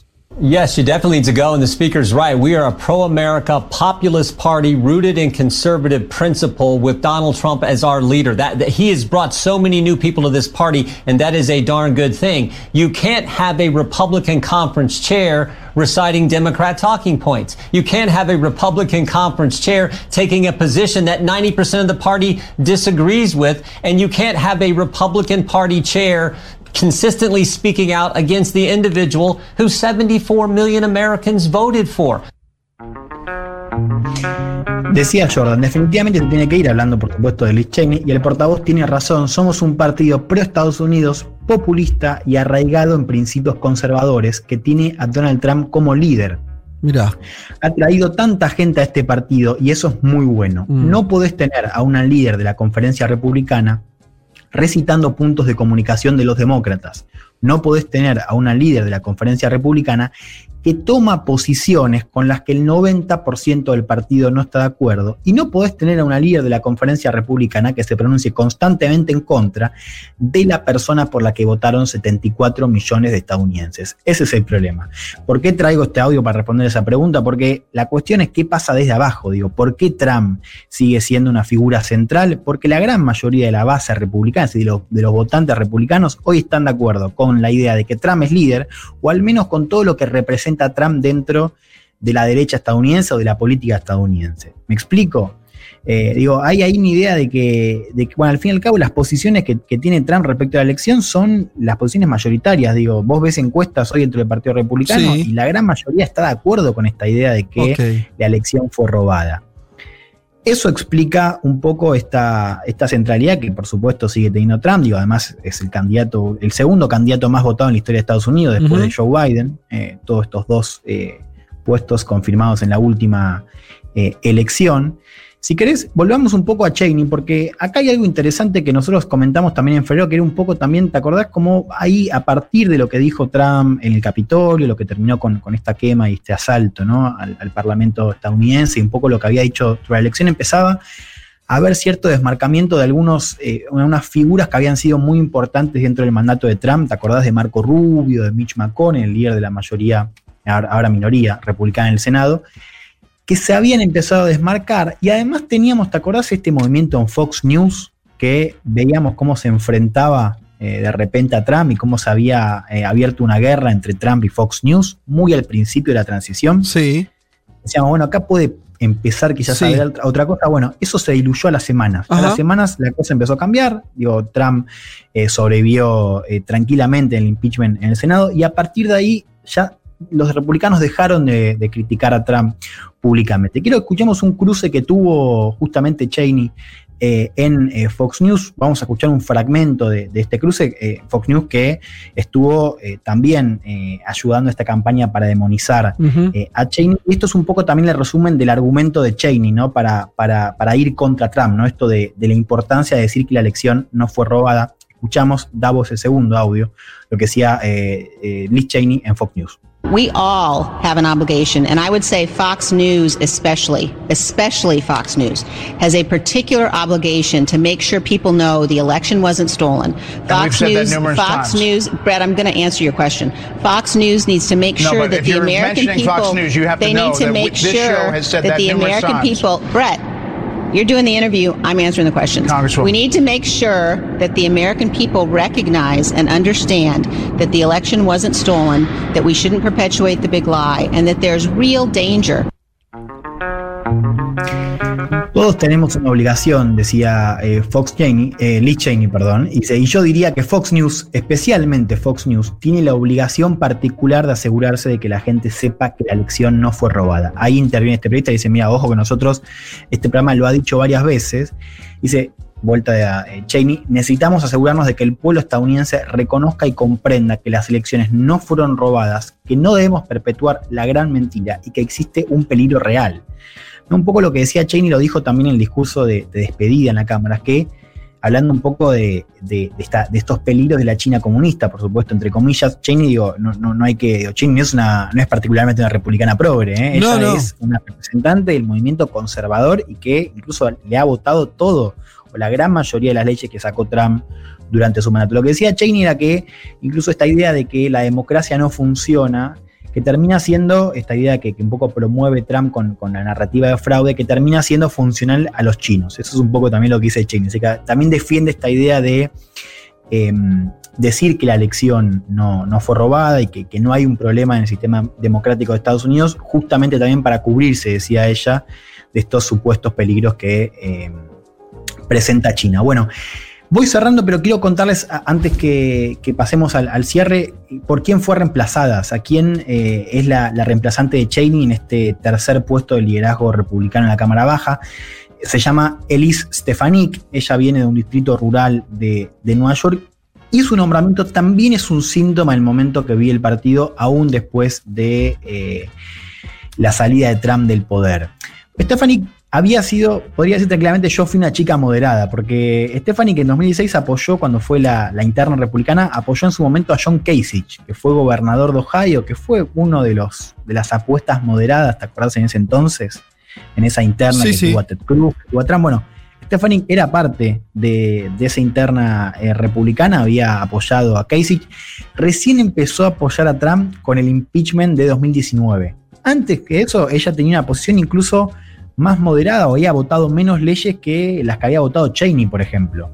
Pero claro, en un momento, Stephanie que empezó a girar, se, suma al, al banco eh, trumpista, se pone la camiseta y a partir de ahí, justamente por esta idea de defender a Trump, incluso después de la salida de Trump del poder, le valió no solamente el apoyo de buena parte de la base trumpista, sino sobre todo de Trump. Trump la apoyó en esta, esta votación del viernes para reemplazar a Cheney y bueno, por supuesto, ganó cómoda, ¿no? Lo que también tiene que ver con lo, que también demuestra eh, el, el- el peso que tiene Trump eh, para este tipo de votaciones internas y el cálculo republicano, y acá también contesto un poco lo que me preguntabas vos hace unos minutos, hay un cálculo republicano y es el cálculo que tiene, por ejemplo, el líder de la Cámara eh, Baja, Kevin McCarthy, republicano, que es que sin el apoyo decisivo de Trump, el partido no puede ganar ninguna elección en, en- en 2022, ¿no? Cuando sean las elecciones de medio término. Esta idea de que no, nadie puede enfrentar públicamente a Trump porque el apoyo de Trump es importante para que los republicanos Bueno, habrá que ver cómo le sale esa jugada, ¿no? O sea, eh, entonces me quedo con lo que por ahí para adelante sería de acá a las elecciones de medio término. Es improbable que el poder de Trump disminuya en el Partido Republicano. Sea, por todo lo que estás contando, además el eh, Fox News, bueno, como todo un poder ahí. Ahora, habrá que ver cómo le dan los republicanos en esa contienda y si ahí no se provoca, ahí, cómo les garpa el es- en esa elección. Bueno, por eso también había unas voces moderadas como las de, Mitt- la de Mitt Romney que decían, nosotros ganamos si justamente hacemos una especie de paraguas, donde metemos Mm, todo adentro. sí. ¿no? Metemos también los votos moderados de los suburbios que ganó Biden en, eh, el año pasado. Bueno, ahí también está la, la- la- la pregunta de, bueno, si se puede articular y armonizar esos, esos electorados que, que, bueno, digo, que al menos dentro del Partido Republicano, en, en- en el grueso de la votación, están más de acuerdo con las posiciones de Trump que las que tienen líderes como eh, Liz Cheney. Cierro con esto, entonces, decías Sí. vos recién, confirma la centralidad que sigue teniendo Trump eh, en el partido. Confirma también lo importante que es no contradecirlo en público, es decir, no enfrentarse con Trump por más de que en privado estos diputados y senadores estén de acuerdo, por más de que estén de acuerdo con lo que decía Cheney, no importa, tienen que o no tienen que enfrentarse con Trump eh, públicamente. A Cheney la vamos a seguir viendo, ella cuando, cuando la sacan de esta votación dice que va a liderar o que quiere liderar este movimiento dentro del partido para correr a Trump. Así que empieza a haber esta idea, de hecho también salió una, una noticia esta semana muy difundida en, en CNN y otros medios más, más progres que algunas voces están diciendo que van a hacer un, un tercer partido, pero en este caso de centro derecha. Vos tenías la amenaza del tercer partido por, de Por Trump, Trump, claro. de, de la transición, ahora tenés voces moradas, no la de Cheney, pero sí la de, de otros que dicen, bueno, eh, esto, esto ya el, el Partido Republicano quedó del lado del trampismo, vamos a hacer una centro derecha racional. Sí, son voces más bien Sí. marginales, pero demuestran un poco esta, esta corriente interna que viene teniendo el Partido Republicano, que tiene, decía Trump, como figura central, un líder, si querés, en el semixilio, que no tuitea, pero pisa fuerte. Bueno, movido, veremos qué, qué ocurre entonces allí en Estados Unidos con los republicanos. Nos vamos a escuchar eh, una cancioncita más. Siempre, siempre queda bien escuchar un poco las pelotas. Vamos a hacer, eh, vamos a escuchar Solito vas y ya volvemos.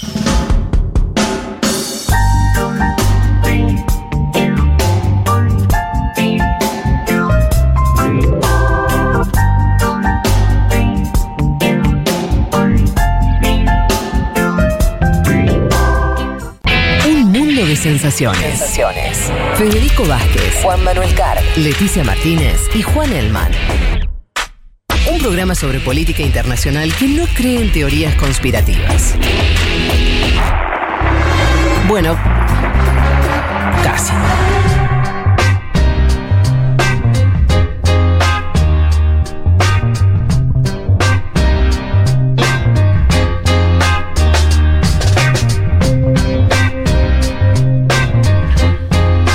Aquí estamos de vuelta. Eh, bueno, hoy le, le a, co- como hacemos cada 15 días, eh, hablar sobre, em, sobre alguna cuestión que podemos pensarla como, como una idea nueva, una idea para el futuro, para, para un mundo distinto. Hoy nos vamos a meter con, con algo medio polémico, por lo menos para ver si, si entro en esta cate- categoría. Ustedes dirán después de, escuchar eh, lo que les voy a contar y, entre todos lo analizamos. Que tiene que ver con la energía nuclear. Em, la idea, bueno, que ustedes saben de estas secciones es, eh, analizar eh, ideas que, que- puedan cambiar el mundo desde el lugar de cierto cambio de matriz. Em, pero ideas que no sean botellas tiradas al mar, sino que, tengan que ver con cuestiones concretas que, que están ocurriendo. ¿Por qué la energía nuclear? Em, Primero porque es efectivamente algo nuevo, relativamente nuevo. Como todos sabemos, una de las primeras aplicaciones que tuvo la energía nuclear fue hace menos de 80 años. Estados Unidos tirando dos bombas atómicas en Japón en 1945. No mucho antes había empezado eh, el desarrollo científico que terminó en esas bombas. Em, si comparamos la energía nuclear con, con otras como el carbón, el petróleo, el gas, eh, bueno, obviamente que, la nuclear es mucho más nueva. Ni hablar la solar o la eólica, que ahora son como las energías renovables y demás, lo que es, lo que es nuevo ahí es el, instrumental o el aprovechamiento eh, que, que estamos pudiendo hacer de esas energías, eh, pero no, obviamente no las energías en sí, eh, ni tampoco como, como estas interactúan con, con nosotros. Entonces me parece que es al estar todavía como en los principios de la investigación científica, de desarrollo, me parece que hay que considerarla como algo, algo todavía novedoso. Por otro lado, también me parece que es nueva, y acá entramos en la cuestión más este, discutible o que vamos a tratar de analizar, porque a diferencia de las energías tradicionales, la energía atómica es, eh, muy limpia, ¿sí? Eh, y en medio de la crisis climática que vivimos, en medio de lo que se está discutiendo en términos de, de cambiar la matriz energética, bueno, ahí está la energía nuclear que tiene parámetros en cuanto a contaminación muy, muy, muy buenos en lo referido a la energía en sí. Ya vamos a hablar de los problemas que tiene, que no son pocos. Pero básicamente es una, eh, una central nuclear en funcionamiento, contamina, mientras está funcionando, contamina muy poco. Eh, Vamos con algunos datos. En el mundo hay 442 reactores nucleares hoy funcionando, ¿sí? En 31 países. Y aportan algo así como entre el 10 y el 11% de la energía eléctrica mundial. O sea, un aporte significativo. Y hay unos casos muy especiales. Francia, por ejemplo, tiene 58 reactores nucleares y el 77% de su energía eléctrica viene de estas centrales nucleares, ¿sí? O sea, tiene una matriz energética muy volcada a lo nuclear, con poca, relativa- relativamente muy poca emisión, por lo tanto, de, emisiones de carbono, ¿sí? Eh, y de hecho, el propio Macron apuesta a este desarrollo nacional eh, justamente para que Francia reduzca en los próximos años las, emisiones de carbono todavía más. Dentro de Europa mismo tenés el, el contraejemplo de esto, que es Merkel, que hace un, eh, unos días después de- del, desastre de Fukushima, el 2011, ustedes se acuerdan, esta central nuclear japonesa que, que, producto de un tsunami, etcétera, etcétera, una serie de decisiones también, eh, o algunos errores que se tomaron ahí en la planta, bueno, terminó este, habiendo un desastre nuclear ahí. Días después de que esto ocurrió, Merkel anunció que Alemania iba a abandonar la energía nuclear, había unas 17 plantas en funcionamiento en ese momento, hoy ya quedan solo 6, y para el año que viene cerrarían todas. ¿sí? Em, claro, al mismo tiempo, Alemania no va a cumplir esto, o sea, está bastante claro, la- las pautas de reducción de emisiones, eh, porque va a recurrir más al carbón y al gas, que son las, energías que utiliza hoy, además de la eólica y, este, y la solar. Canadá es otro ejemplo tiene 17 centrales y casi el 20% de la energía eléctrica es de origen nuclear. Y Canadá lo traigo porque apuesta además al desarrollo de pequeños reactores. Nosotros en la cabeza tenemos la idea de grandes centrales nucleares, ¿no? Eh, pero ahora esas centrales fueron en construidas en la década del 70, años más o menos en general en todo el mundo, o desde los años 70 y años 80. Eh, y Canadá apuesta a otro tipo de centrales más chicas, de nuevo diseño, más seguras, etc. Bueno, ahí hay una apuesta eh, al futuro. Lo, otro que se discute, los que, los que discuten la cuestión esta de, la energía nuclear en combinación o en comparación con la- las otras energías renovables, es que es interesante porque eh, tiene algunas cuestiones que son incluso ventajosas respecto de las energías eh, de, de la eólica y la solar, que son las que tienen más reputación, ¿no? Por ejemplo, en cuanto a la cantidad de espacio que tienen que utilizar para producir energía. Un reactor nuclear necesita algo así como 5 hectáreas de espacio terrestre por megavatio. En comparación a la, la eólica, que necesita 30 casi, la solar que necesita 18. ¿sí? Y la hidroeléctrica todavía mucho más, 120 hectáreas. O hay una, un- una- una utilización del, del- del territorio. Esto más o menos claro, eh, ustedes lo, lo pueden pensar cuando pensamos, por ejemplo, en la energía solar, la cantidad de los paneles solares se ocupa mucho lugar, ¿no? Necesitas campos enormes para, este, por lo menos para, un desarrollo eh, más o menos a gran escala. Lo mismo pasa con la energía eólica y esas grandes, eh, eso- esos grandes molinos, ¿sí? Em, en ese sentido, los reactores nucleares ocupan, ocupan poco espacio. Y al mismo tiempo, otro tema también muy relevante es que los reactores nucleares pueden funcionar todo el tiempo y generar energía todo el tiempo. ¿sí? Mientras que la, energía eólica lo puede hacer un, en promedio en un 37% del tiempo y la solar un 26%. Son energías que necesitan, obviamente, que haya, que haya viento que eh, haya sol. Em, y también hay otra discusión en cuanto, eh, contraponiéndole un poco en cuanto a las renovables, en que eh, los materiales que utilizan, ¿sí? Hay, hay- ahora que empieza a desarrollarse, por ejemplo, los paneles solares en todo el mundo y a haber cada vez más uso de esos paneles, se empieza a advertir algo, que es, estos paneles también necesitan, eh, son hechos con minerales, eh, en algunos casos se utiliza plomo también, hay una serie de, de- de- de elementos muy contaminantes y cómo se va en algunos años a gestionar toda esa chatarra industrial que van a generar, por ejemplo, los paneles, dónde se van a guardar y demás. Eh, eh, también en los paneles hay silicio, hay plata, hay cobre, ¿no? Elementos que eh, son problemáticos a la hora de la contaminación y los paneles solares también ocupan una cantidad de espacio, ¿no? Y estamos hablando ya de, una producción de millones y millones de toneladas. Em,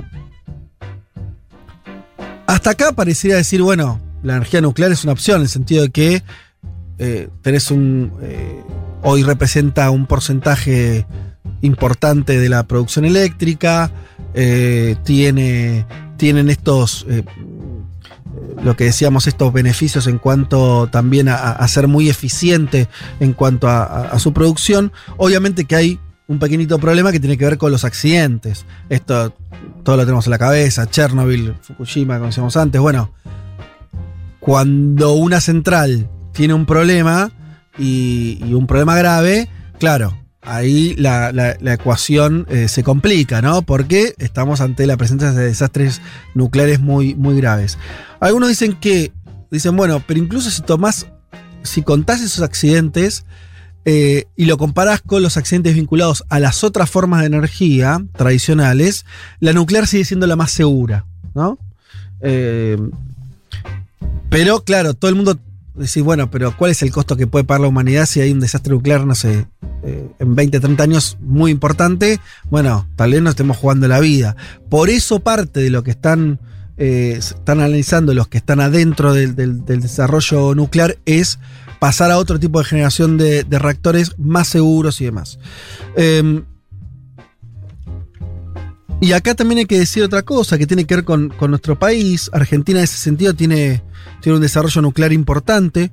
Eh, fue el primero de América Latina que, que generó electricidad a partir de, de la, de la energía atómica y em, tiene en estos momentos tres centrales en funcionamiento, Atucha 1, Atucha 2 y el embalse de Río Tercero. Hay otras en construcción. Por lo tanto, también eso es, es interesante. Hay algo ahí para, para pensar que me parecía eh, en relación al medio ambiente y demás como, como algo para, eh, para meter en la, en la discusión, que es que lo que tiene esta energía es que está muy controlada, o sea, son desarrollos en general o públicos o privados, pero con mucho control por parte de, los estados, por obvias razones, ¿no? Porque cada uno de estos desarrollos implica una cantidad de, movimiento no solamente de recursos, sino de recursos sensibles, de minerales muy sensibles. Eh, hay una regulación, por- porque esto también se toca obviamente con, la producción de arsenal nuclear. eh, y entonces está hiperregulado. Lo cual hace también que eh, sus grados también de- de seguridad sean, sean importantes.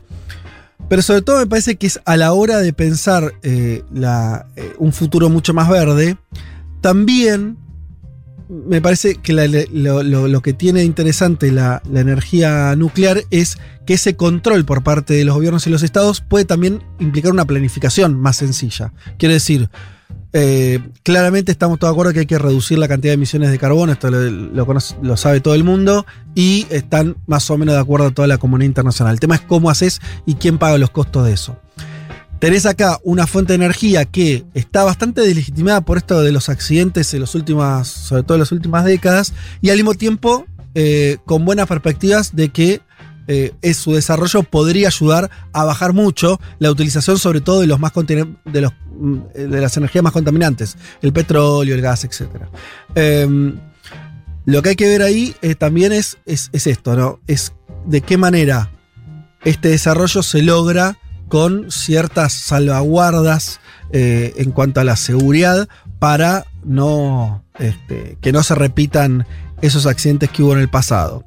Eh, y al mismo tiempo, lo, otro que tiene es la gran desigualdad. Yo decía el caso de Argentina, es un caso muy extraño, que Argentina tuvo un desarrollo eh, de los tiempos de Perón, que ahí puso a la, a la energía atómica como, como algo a desarrollar. En la década del 60 y el 70 se construyen las primeras centrales.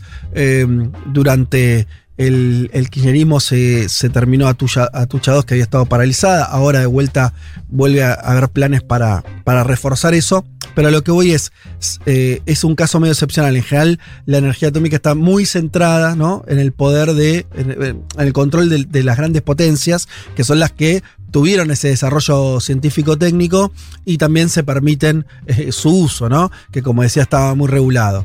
A lo que voy con esto es, eh, habrá que ver si esta energía puede estar disponible para otros países, para otras regiones donde hoy está, eh, no, tiene ningún tipo de existencia.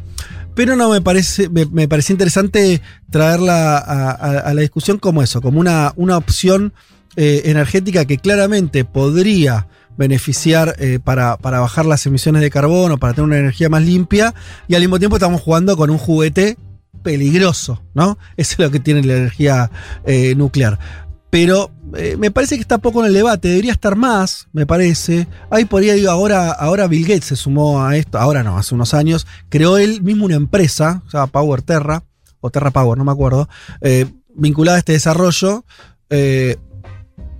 Y él es uno de los principales eh, eh, principales personalidades que dicen hay que desarrollar la energía nuclear para justamente bajar las emisiones de carbono. Bueno, debate ahí también eh, sobre, sobre, sobre si ese es el, camino o no, pero me parece que es una agenda que hasta ahora viene medio ahí, no, no muy discutida, va a estar, me parece, en primer plano. En la Argentina creo que también va a estar, va a estar, va a ser cada vez más relevante y me parece que hay que mezclarla con esto, con, con, esta discusión sobre el medio ambiente y demás, porque a priori, a priori, me parece que hay una idea más, más simple de que la energía nuclear es algo del pasado, y me parece que está volviendo con todos estas, estos debates que, que están en el medio. No sé si alguno quiere agregar sí, algo.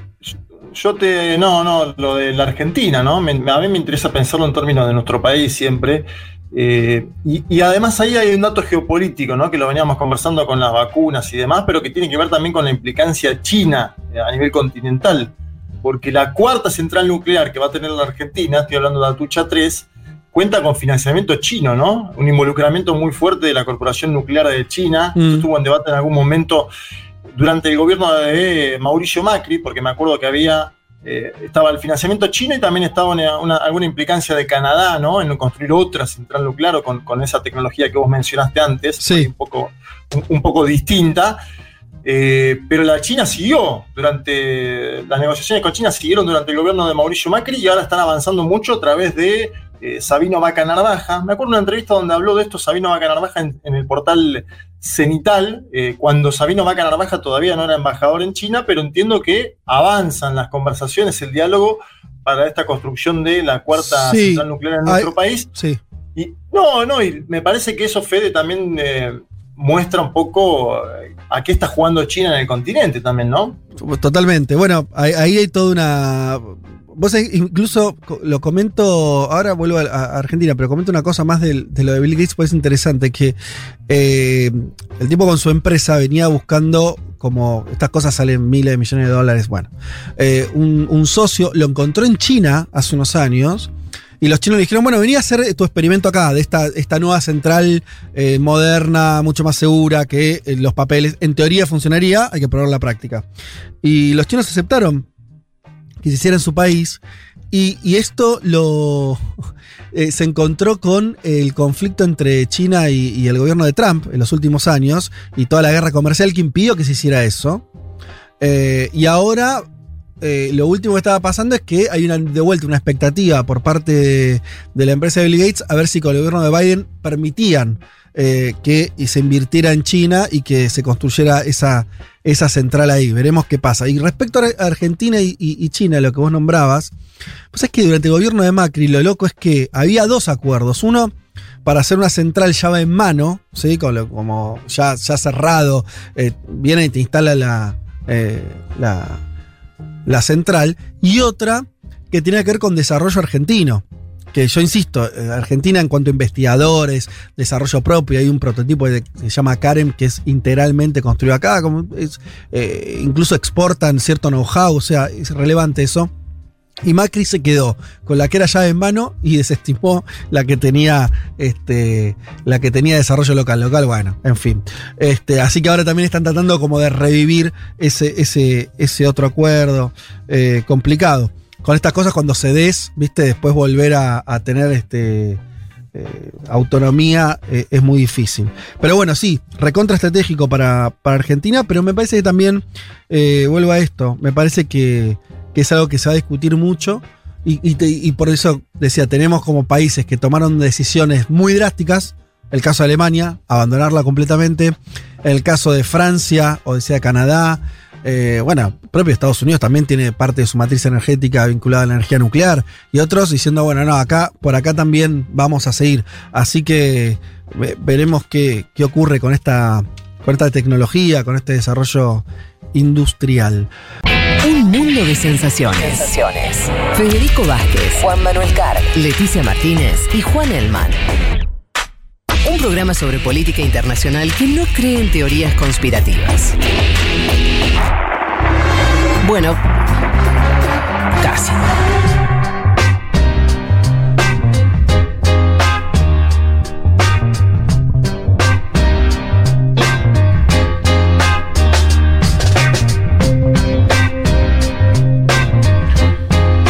Aquí estamos de vuelta. Eh, bueno, hoy le, decíamos a, co- como hacemos cada 15 días, eh, hablar sobre, eh, sobre alguna cuestión que podemos pensarla como, como una idea nueva, una idea para el futuro, para, para un mundo distinto. Hoy nos vamos a meter con, con algo medio polémico, por lo menos para ver si, si entro en esta cate- categoría. Ustedes dirán después de, de escuchar eh, lo que les voy a contar y, y entre todos lo analizamos, que tiene que ver con la energía nuclear. Em, la idea, bueno, que ustedes saben de estas secciones es, sospe- es, eh, analizar eh, ideas que, que- puedan cambiar el mundo desde el lugar de, de cierto cambio de matriz. Em, pero ideas que no sean botellas tiradas al mar, sino que, que- que tengan que ver con cuestiones concretas que, que están ocurriendo. ¿Por qué la energía nuclear? Em, primero porque es efectivamente algo nuevo, relativamente nuevo. Como todos sabemos, una de las primeras aplicaciones que, tuvo la energía nuclear fue hace menos de 80 años. Estados Unidos tirando dos bombas atómicas en Japón en 1945. No mucho antes había empezado eh, el desarrollo científico que terminó en esas bombas. Em, si comparamos la energía nuclear con, con otras como el carbón, el petróleo, el gas, eh, bueno, obviamente que, que la nuclear es mucho más nueva.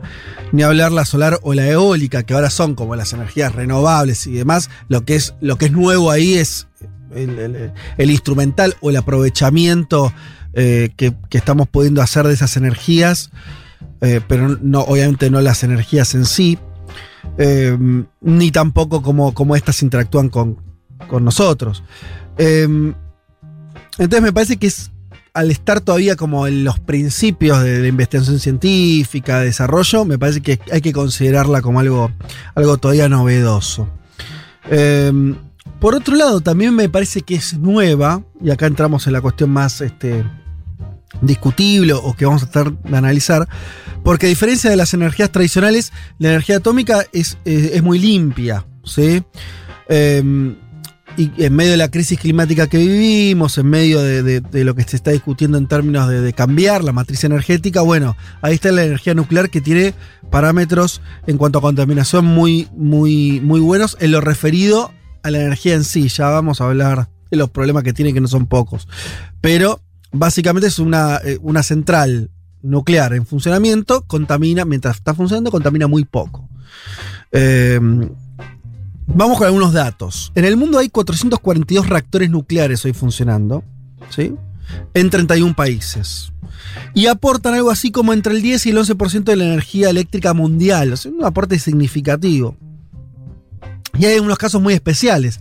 Francia, por ejemplo, tiene 58 reactores nucleares y el 77% de su energía eléctrica viene de estas centrales nucleares, ¿sí? O sea, tiene una matriz energética muy volcada a lo nuclear, con poca, relativa- relativamente muy poca emisión, por lo tanto, de, emisiones de carbono, ¿sí? Eh, y de hecho, el propio Macron apuesta a este desarrollo nacional eh, justamente para que Francia reduzca en los próximos años las, emisiones de carbono todavía más. Dentro de Europa mismo tenés el, el contraejemplo de esto, que es Merkel, que hace un, eh, unos días después de- del, desastre de Fukushima, el 2011, ustedes se acuerdan, esta central nuclear japonesa que, producto de un tsunami, etcétera, etcétera, una serie de decisiones también, eh, o algunos errores que se tomaron ahí en la planta, bueno, terminó este, habiendo un desastre nuclear ahí. Días después de que esto ocurrió, Merkel anunció que Alemania iba a abandonar la energía nuclear. Había unas 17 plantas en funcionamiento en ese momento, hoy ya quedan solo 6, y para el año que viene cerrarían todas. ¿sí? Em, claro, al mismo tiempo, Alemania no va a cumplir esto, o sea, está bastante claro, la- las pautas de reducción de emisiones, eh, porque va a recurrir más al carbón y al gas, que son las, las energías que utiliza hoy, además de la eólica y, y la, este, y la solar. Canadá es otro ejemplo. Tiene 17 centrales y casi el 20% de la energía eléctrica es de origen nuclear. Y Canadá lo traigo porque apuesta además al desarrollo de pequeños reactores. Nosotros en la cabeza tenemos la idea de grandes centrales nucleares, ¿no? Eh, pero ahora esas centrales fueron en general construidas en la década del 70, año más o menos en general en todo el mundo, o desde los años 70 y años 80.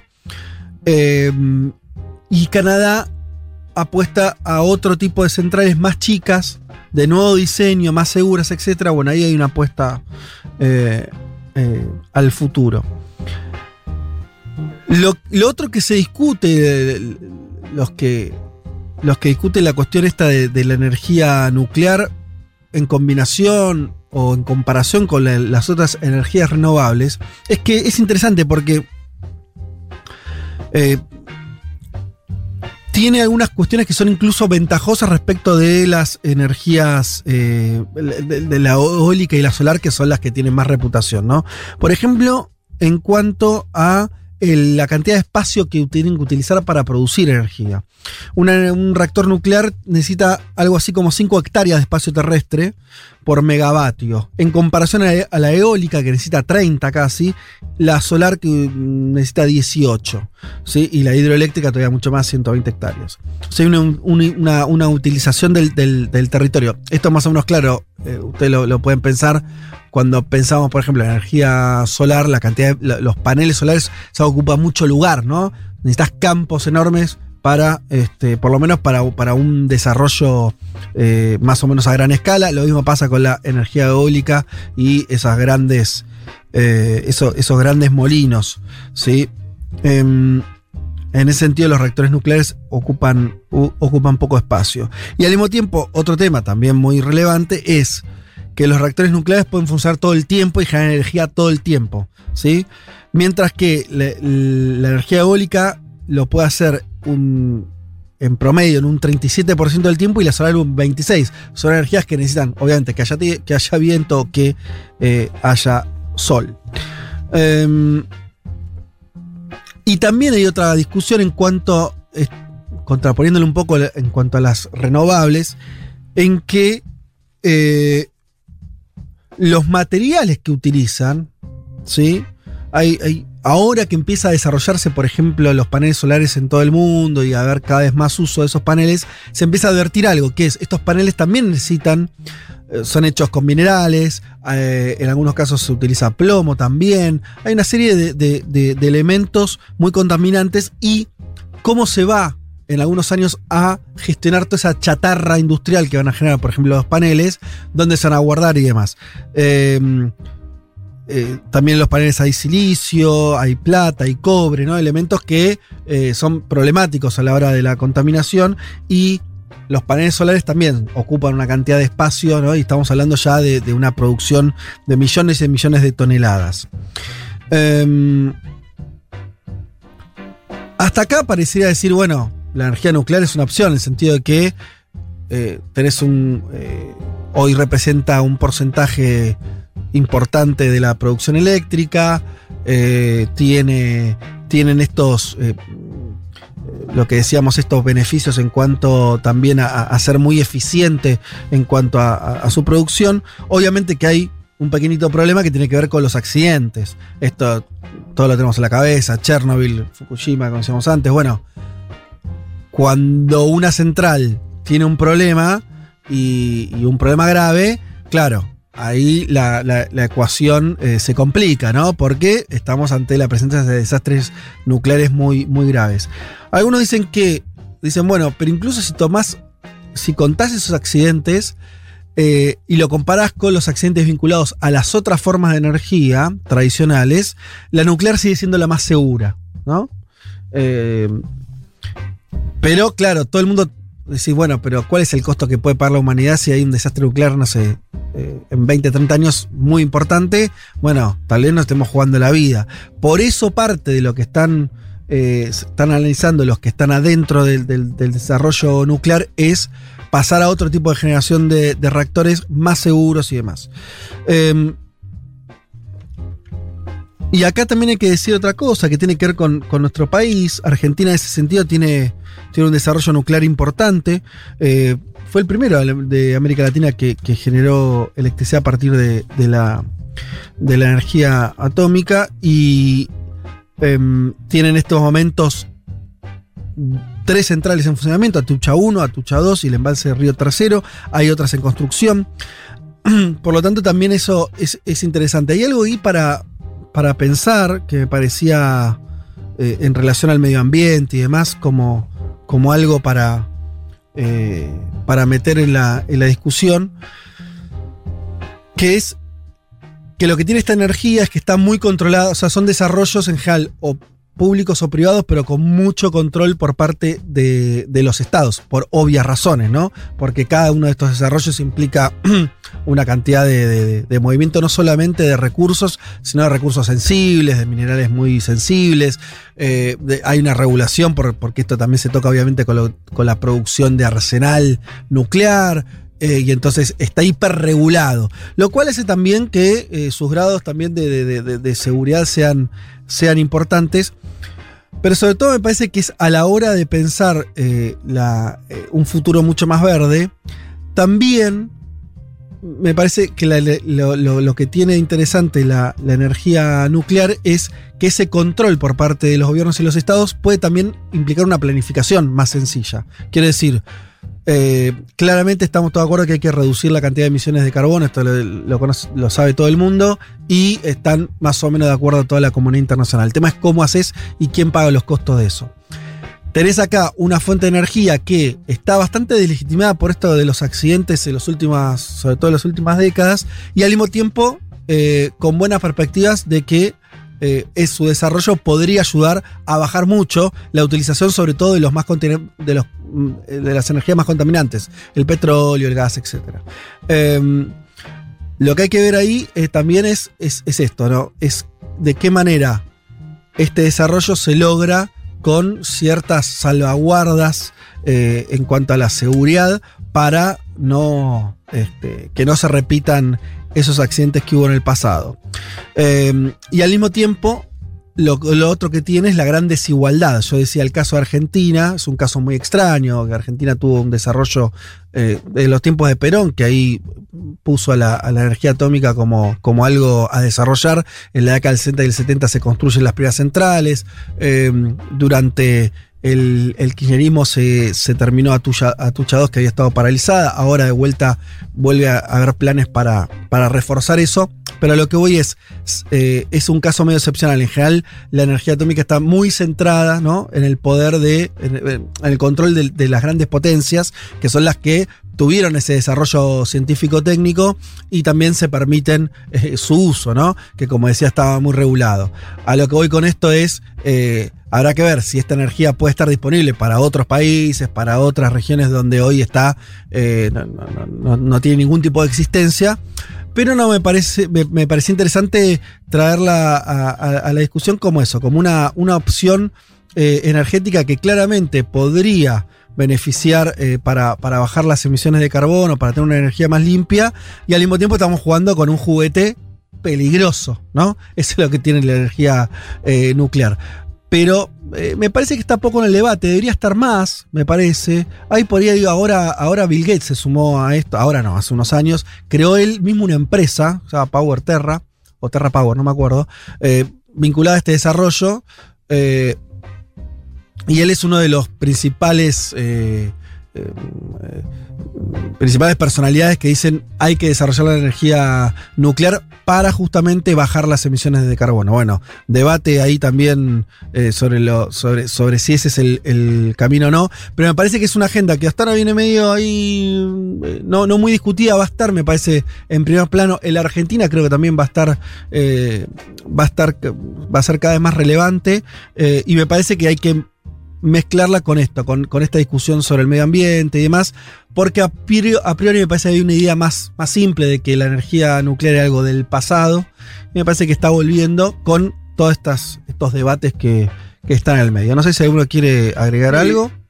Yo te. No, no, lo de la Argentina, ¿no? Me, a mí me interesa pensarlo en términos de nuestro país siempre. Eh, y, y, además ahí hay un dato geopolítico, ¿no? que lo veníamos conversando con las vacunas y demás, pero que tiene que ver también con la implicancia china eh, a nivel continental. Porque la cuarta central nuclear que va a tener la Argentina, estoy hablando de Atucha 3, cuenta con financiamiento chino, ¿no? Un involucramiento muy fuerte de la Corporación Nuclear de China. Mm. Estuvo en debate en algún momento durante el gobierno de Mauricio Macri, porque me acuerdo que había eh, estaba el financiamiento chino y también estaba una, una, alguna implicancia de Canadá, ¿no? En construir otra central nuclear con, con esa tecnología que vos mencionaste antes, sí. un, poco, un, un poco distinta. Eh, pero la China siguió durante las negociaciones con China siguieron durante el gobierno de Mauricio Macri y ahora están avanzando mucho a través de eh, Sabino Vaca Narvaja. Me acuerdo de una entrevista donde habló de esto Sabino Vaca Narvaja en, en el portal Cenital, eh, cuando Sabino Vaca Narvaja todavía no era embajador en China, pero entiendo que avanzan las conversaciones, el diálogo para esta construcción de la cuarta sí. central nuclear en nuestro país. Sí. Y no, no, y me parece que eso, Fede, también eh, muestra un poco a qué está jugando China en el continente también, ¿no? Totalmente. Bueno, ahí hay toda una. Vos incluso lo comento, ahora vuelvo a, Argentina, pero comento una cosa más de, lo de Bill Gates, pues es interesante, que eh, el tipo con su empresa venía buscando, como estas cosas salen miles de millones de dólares, bueno, eh, un, socio lo encontró en China hace unos años. Y los chinos le dijeron, bueno, venía a hacer tu experimento acá, de esta, esta nueva central eh, moderna, mucho más segura, que los papeles, en teoría funcionaría, hay que probar la práctica. Y los chinos aceptaron que se hiciera en su país. Y, esto lo eh, se encontró con el conflicto entre China y, y, el gobierno de Trump en los últimos años y toda la guerra comercial que impidió que se hiciera eso. Eh, y ahora eh, lo último que estaba pasando es que hay una, de vuelta una expectativa por parte de, de la empresa de Bill Gates a ver si con el gobierno de Biden permitían eh, que se invirtiera en China y que se construyera esa, esa central ahí. Veremos qué pasa. Y respecto a Argentina y, China, lo que vos nombrabas, pues es que durante el gobierno de Macri lo loco es que había dos acuerdos. Uno para hacer una central llave en mano, ¿sí? como, como ya, ya cerrado, eh, viene y te instala la, eh, la la central, y otra que tiene que ver con desarrollo argentino. Que yo insisto, Argentina en cuanto a investigadores, desarrollo propio, hay un prototipo que se llama Karen que es integralmente construido acá, como es, eh, incluso exportan cierto know-how, o sea, es relevante eso. Y Macri se quedó con la que era llave en mano y desestimó la que tenía este, la que tenía desarrollo local. Local, bueno, en fin. Este, así que ahora también están tratando como de revivir ese, ese, ese otro acuerdo eh, complicado. Con estas cosas, cuando cedes, viste, después volver a, tener este. eh, autonomía eh, es muy difícil.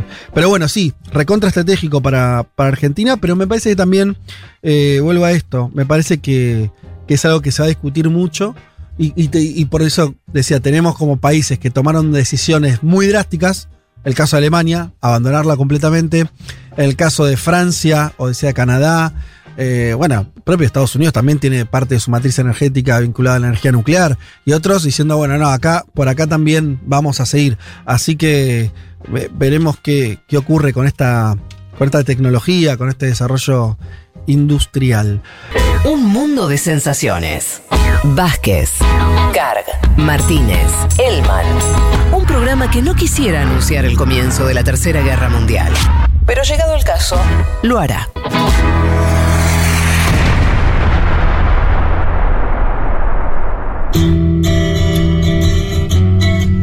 Bueno, cayeron un montón de mensajes con el tema de la energía nuclear. Mira, no sabía. De hecho, hay mucha gente que sabe mucho, que nos escucha.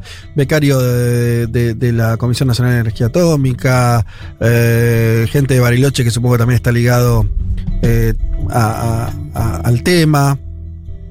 Eh, bueno, este.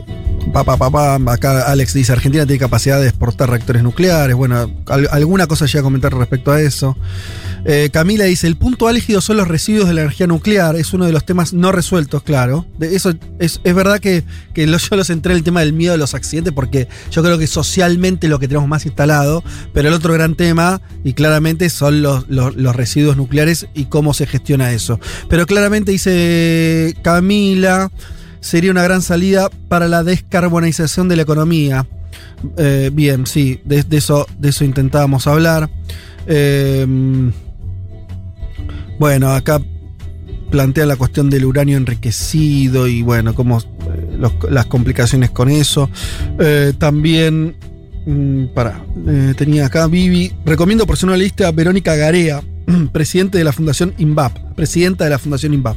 Argumentos y discusión sobre los distintos aspectos que mencionaste, tiene un espacio de divulgación. Bueno, eh, en arroba tui- nuclear. Tutia nuclear, bueno, algo así. Eh, bien, bueno, muchos temas, entonces, mucha gente comentando con esto. mm, qué bueno que les gustó. Eh, reconozco que se imaginan que no soy un especialista en energía nuclear, es un tema complejo desde el punto de vista técnico ni hablar, pero también, eh, por, lo que decía antes, como se discute muy poco, se habla muy poco en términos eh, eh, mediáticos de esto, bueno, qué sé yo, hice lo que pude, pero merece una aproximación mucho más desarrollada y, y fina que la que hice, pero si sirvió aunque sea para, para picar el, bichito y que más gente lea sobre eso, buenísimo. Vamos, eh, vamos a- a- al, al perfil de, de Margaret Thatcher. Leti, ¿estás ahí? Sí, acá estoy. Fede, vamos a hablar, bueno, como lo decías, de Margaret Roberts, más conocida claramente como Maggie Thatcher o. Margaret Thatcher o incluso la Dama de Hierro. Margaret Como arrancamos Robert es su, su nombre. su, su apellido, claro. Ah, porque Pasa Thatcher es el apellido de. se casa. Ah, mira vos. Claro, claro. Eh, Sí. Por eso, ella es Margaret Roberts. Eh, nace el 13 de octubre de 1925 en Grantham, Inglaterra.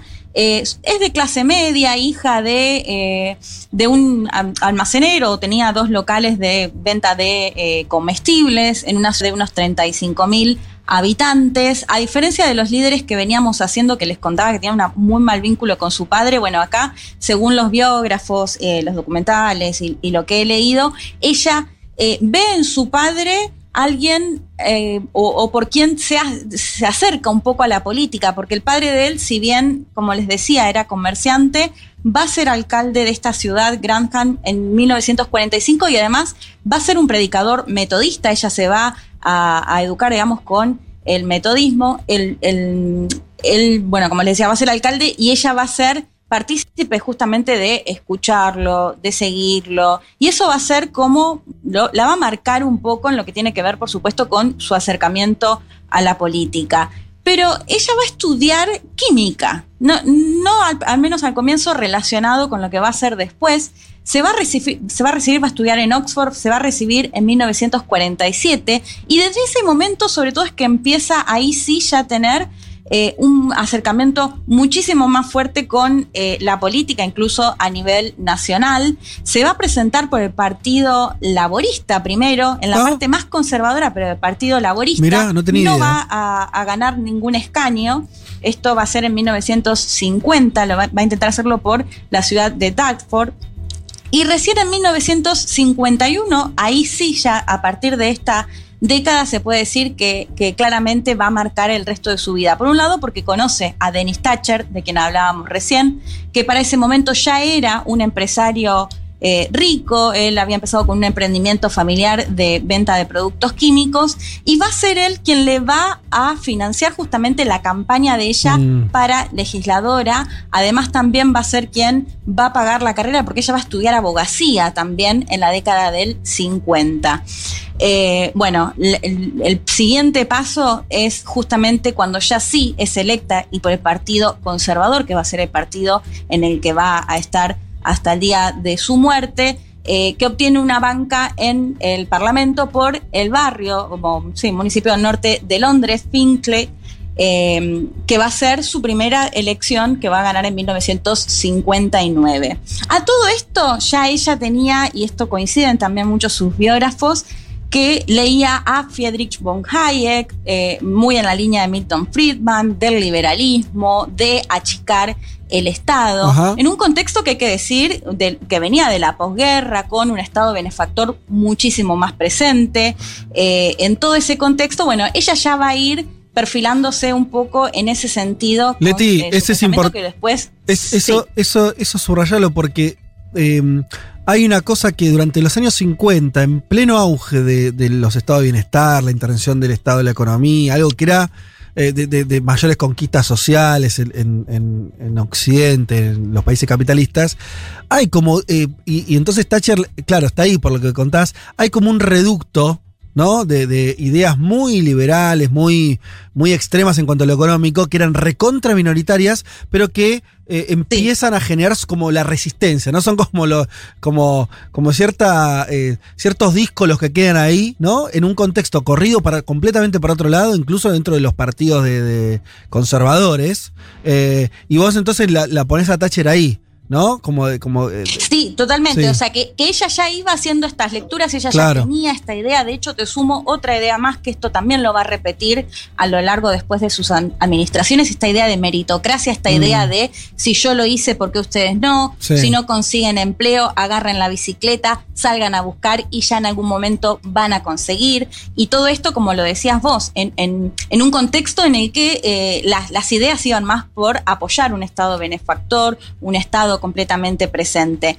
De hecho, ella, bueno, eh, te cuento el primer paso, pero eh, va a tener mm, otros eh, cargos más a nivel nacional. El más importante va a ser quizás el de ministra de Educación que asume en 1970 durante el gobierno del primer ministro Edward Head. Y acá es interesante, Fede, porque va a ser conocida como quien suprimió el vaso de leche para los chicos y las chicas que estudiaban en las escuelas.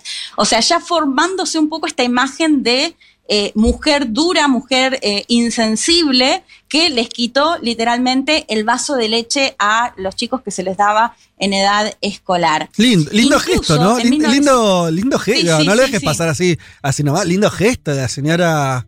que- No, no, no. Y va a ser recordada por eso, Por e- su paso como ministra Claro. de Educación. Porque además es ministra de Educación de, Eh, de un país.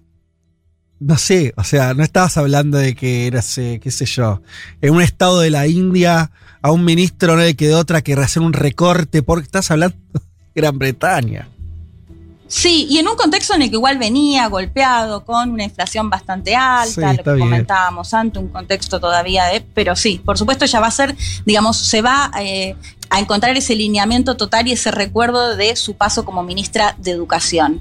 En 1975 se va a enfrentar, de hecho, dentro del Partido Conservador con el primer ministro Edward Heath, que era quien la había puesto en ese cargo de ministra, y le va a ganar la elección. Es decir, que ahí ya va a quedar muy, eh, ya va a empezar a ser una figura muy fuerte dentro del partido que hay que decir donde eran todos hombres, ¿no? De hecho, ella misma en las entrevistas decía, bueno, yo no creo que llegue a ver que llegue a ver en vida que una mujer asuma como eh, primera ministra. Y eh, bueno, y empieza justamente a adquirir mucha, mucho espacio mediático por estas eh, ideas que te comentaba, de, muy duras, digamos, muy de, de, no, de no escuchar. Esto lo vamos a ver sobre todo, por supuesto, en sus administraciones. En 1979, finalmente ya termina ganando las elecciones, termina... Mm.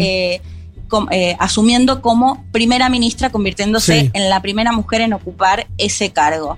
Y no solo eso, sino que va a durar 11 años y medio en ese cargo, que va a ser el mayor tiempo en todo el siglo XX en el Reino Unido. Eh, ¿Qué hizo durante su gobierno? Bueno, por supuesto, lo primero que hizo fue aplicar todas estas medidas económicas liberales que planteábamos. Eh, va a estar en contra de los sindicatos, va a estar, bueno, muy a favor en todo lo que se pueda, como dijeron, como dijo alguna vez un funcionario acá, no todo lo que se pueda achicar en el Estado se va a achicar. Bueno, en ese contexto, si te parece, escuchamos a Tomás Listrani, con quien hablé, él es director de la Fundación Embajada Abierta, eh, politólogo, profe de historia, que nos contaba un poco acerca de cuáles fueron estos primeros pasos que ella dio en, eh, en su administración, en, en, la primera gestión, pero también en, en, las gestiones siguientes y después lo analizamos. Lo escuchamos a Tomás Listrani. Enseguida todas esas políticas económicas de su gobierno aumentaron el desempleo en un 25% en tan solo un año, así que había mucha presión mediática y por supuesto sindical para que ella diera un vuelco. Y ahí aparece su famosa frase, esta dama no se arrepiente el resto que si quiere que lo haga. Más tarde después, frente al déficit de manufacturas que va a haber en la balanza comercial, Thatcher fue muy habilidosa para presentar el giro definitivo hacia los servicios, que es la imagen más moderna que tenemos del Reino Unido, más reciente, como una etapa superadora en la economía británica. Una política que sí fue exitosa y fue sumamente popular fue la venta de viviendas públicas con descuento. A pesar de las grandes huelgas de sectores como el minero y el gráfico, muy famosas, se articuló el movimiento sindical con mucha firmeza, pero a través de reformas puntuales que fueran debilitando todo ese diseño del estado de bienestar, no solamente en lo económico, sino también en lo institucional. Bueno, ahí lo escuchamos a Tomás Listrani, ¿no? Haciendo referencia a esto de limitar el Estado benefactor lo que más se pueda. Y todo esto va a ser, va a empezar a ser muy impopular. De hecho, va a ser muy cuestionada, sobre todo por el tema del desempleo que comentaba Tommy de un 25%. ¿Y qué va a pasar? Bueno, habíamos dicho que asumió en 1979.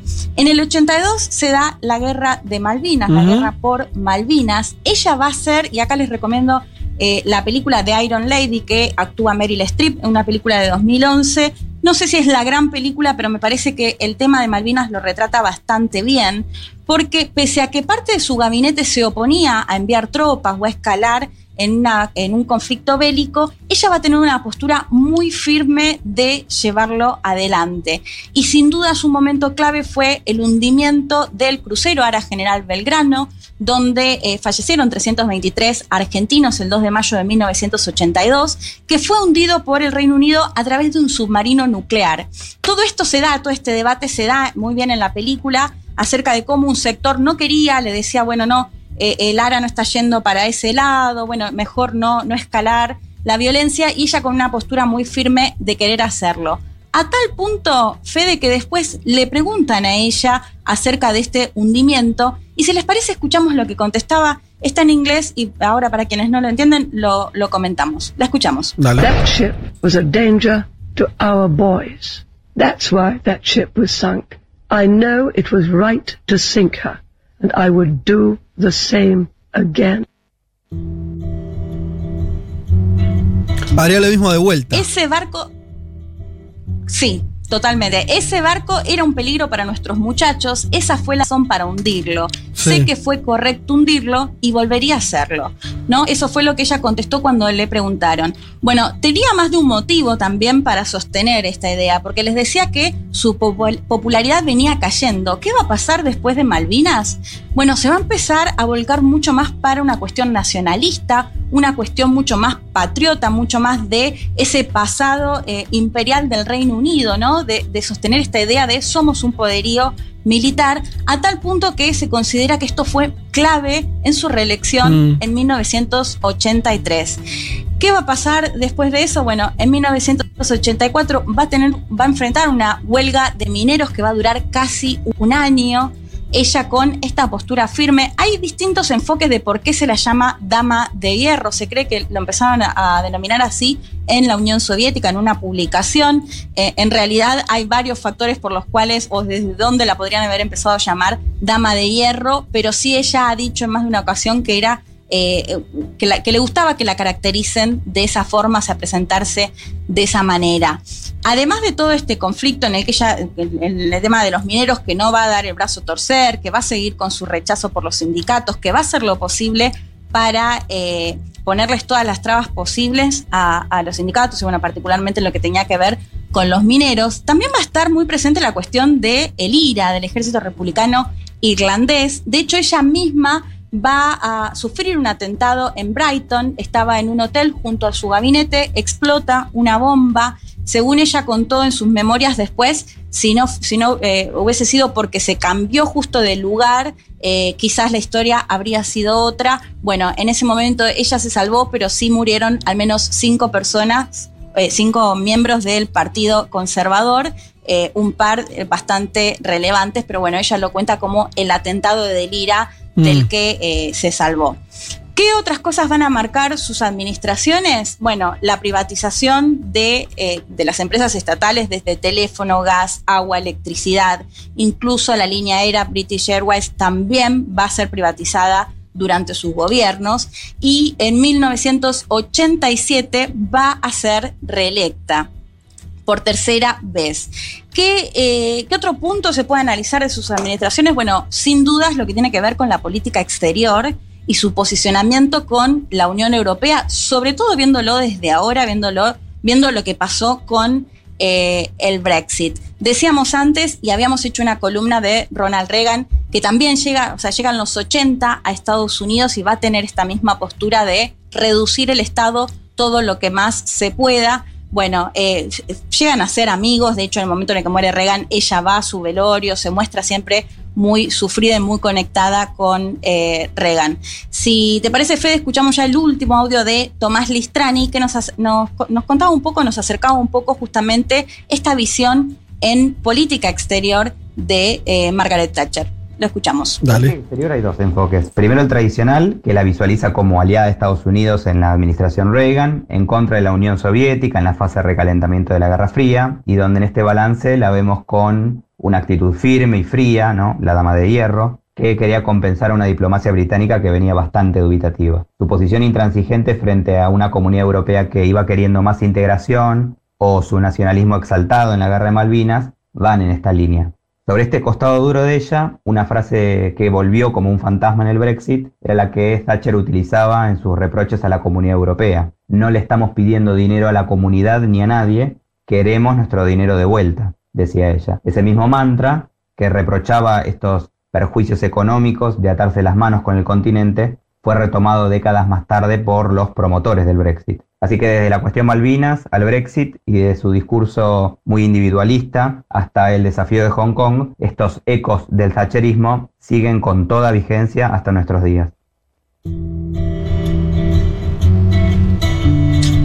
Bueno, ahí Tomás Listrani nos hacía referencia a esto de la Unión Europea. Ahora vamos a ver que de hecho fue uno de los motivos por los cuales ella termina renunciando. Lo que pasa es que en el 89 y en el 90 se empieza, o ella está a favor sobre todo, de lo que se conoció como Community Charge o Poll Tax, que básicamente era un impuesto que se aplicaba de forma igual independientemente de, eh, de los ingresos que tengan los británicos y las británicas. Esto va a ser, por supuesto, muy impopular incluso dentro de su propio gabinete y se va a empezar a dar un quiebre ahí, una pérdida de apoyo.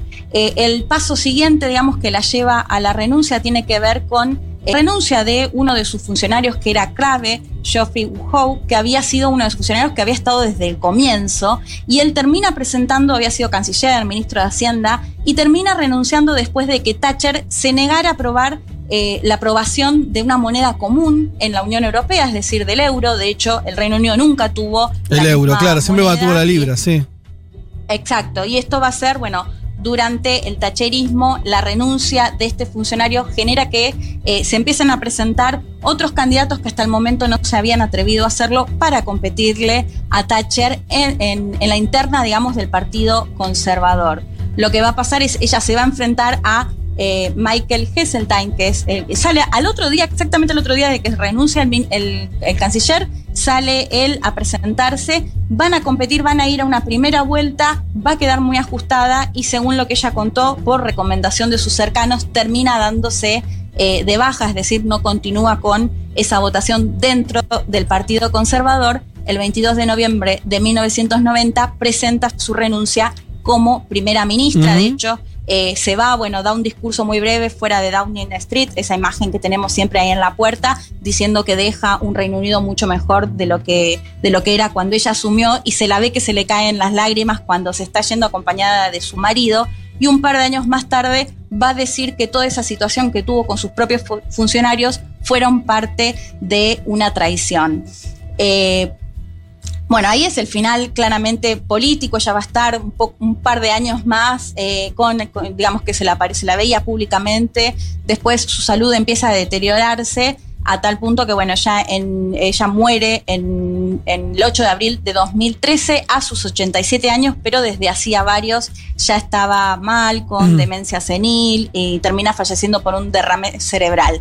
Pero eh, como conclusión, a mí lo que me interesaba señalar era, y sobre todo compararlo con lo que pasó con Reagan, esto de los 80 neoliberales que marcaron mucho incluso a los propios partidos opositores. Y habíamos dicho que en el caso de ah, interesante eso, el ¿eh? Partido Demócrata, el Partido Demócrata se termina corriendo más a la derecha por lo que se había considerado un éxito en las dos administraciones de Reagan. Bueno, en el caso del Reino Unido va a pasar lo mismo. El Partido Laborista también se va a volcar más eh, a, la derecha o al centro después de los años del tacherismo, los años de Thatcher. Y sin dudas, por supuesto, estos 80 neoliberales, tanto en el Reino Unido como en Estados Unidos, van a ser el inicio o el camino de lo que se aplicó posteriormente, bueno, por supuesto, en Latinoamérica, que lo vimos muy de cerca en los 90, pero que lo vamos a ver en los siguientes años en eh, todo el mundo. Así que, bueno, por supuesto, me parece que la figura de Thatcher es muy clave para entender parte de esa historia de neoliberalismo y del liberalismo económico. Y ese poder para convertir ideas que eran de un sector en ideas hegemónicas, ¿no? Eso eh, es muy loco porque esa, esa idea de Thatcher de dar vuelta, bueno, vos hablabas ese, impuesto como general para, para, para, todo el mundo tenga los ingresos que tengas, que generó más desigualdad, las privatizaciones, todo un montón de cosas que eran como, como cosas que ahora lo vemos con la, con la derecha actual, ¿viste? Que corren el margen de lo posible. Por ahí todavía no estamos viendo, ojalá que no, no sea por lo menos el corto plazo, que se vuelan como, como sentido común, hegemónicas, como vos lo que decís. Como de Thatcher influyó no solamente en su partido y la sociedad, sino que viró, hizo que sean, que, que, que lo adopte el laborismo, las ideas económicas eh, neoliberales casi de la misma manera. En los años, ¿se acuerdan? Los años de Después ahora en los últimos años pasó otra cosa el laborismo, pero eh, de Tony Blair y demás. La cuestión del modelo era muy intocable, nadie, nadie cuestionaba todo esto que vos nombraste que, hizo Thatcher. Así que está bien, interesante eso, porque... Hay una cosa que me llama la atención, eh, un breve comentario, ¿no? que tiene que ver con las políticas de vivienda, porque en general siempre que apuntamos a ver el mandato Thatcher, es una cuestión como que vos decís, ¿Y, por qué la sigue votando el sector de los trabajadores, ¿no? Un ataque a los sindicatos, privatizaciones y demás. Pero hay una ampliación de la vivienda impresionante, que me parece que es un dato que a veces solayamos, ¿no? De- de- creo que pasó del 55 al 70% ¿no? de la población que tenía vivienda propia. Yo es un dato que no lo tenía, que, que- que me estoy enterando ahora, un poco por lo, por lo que eh, contó el, el- em, el analista de, de Embajada Abierta y me parece que es eh, interesante, ¿no? Totalmente, el tema de la vivienda, de hecho, se- también es contradictorio si se quiere, porque van a conseguir la vivienda propia, algo que vemos que en casi todo el mundo es casi imposible que haya una mayoría que pueda adquirir una propiedad eh, o sea, propia, que sea propia, y sí, eso va a ser un rasgo muy característico de estas administraciones, para mí, en contraposición con el resto de las medidas políticas que, que toma. Bueno, muy bien, hasta acá el perfil de Margaret Thatcher. Vázquez, Martínez, Carga. Hasta las 3 de la tarde. Un mundo de sensaciones. Futurock.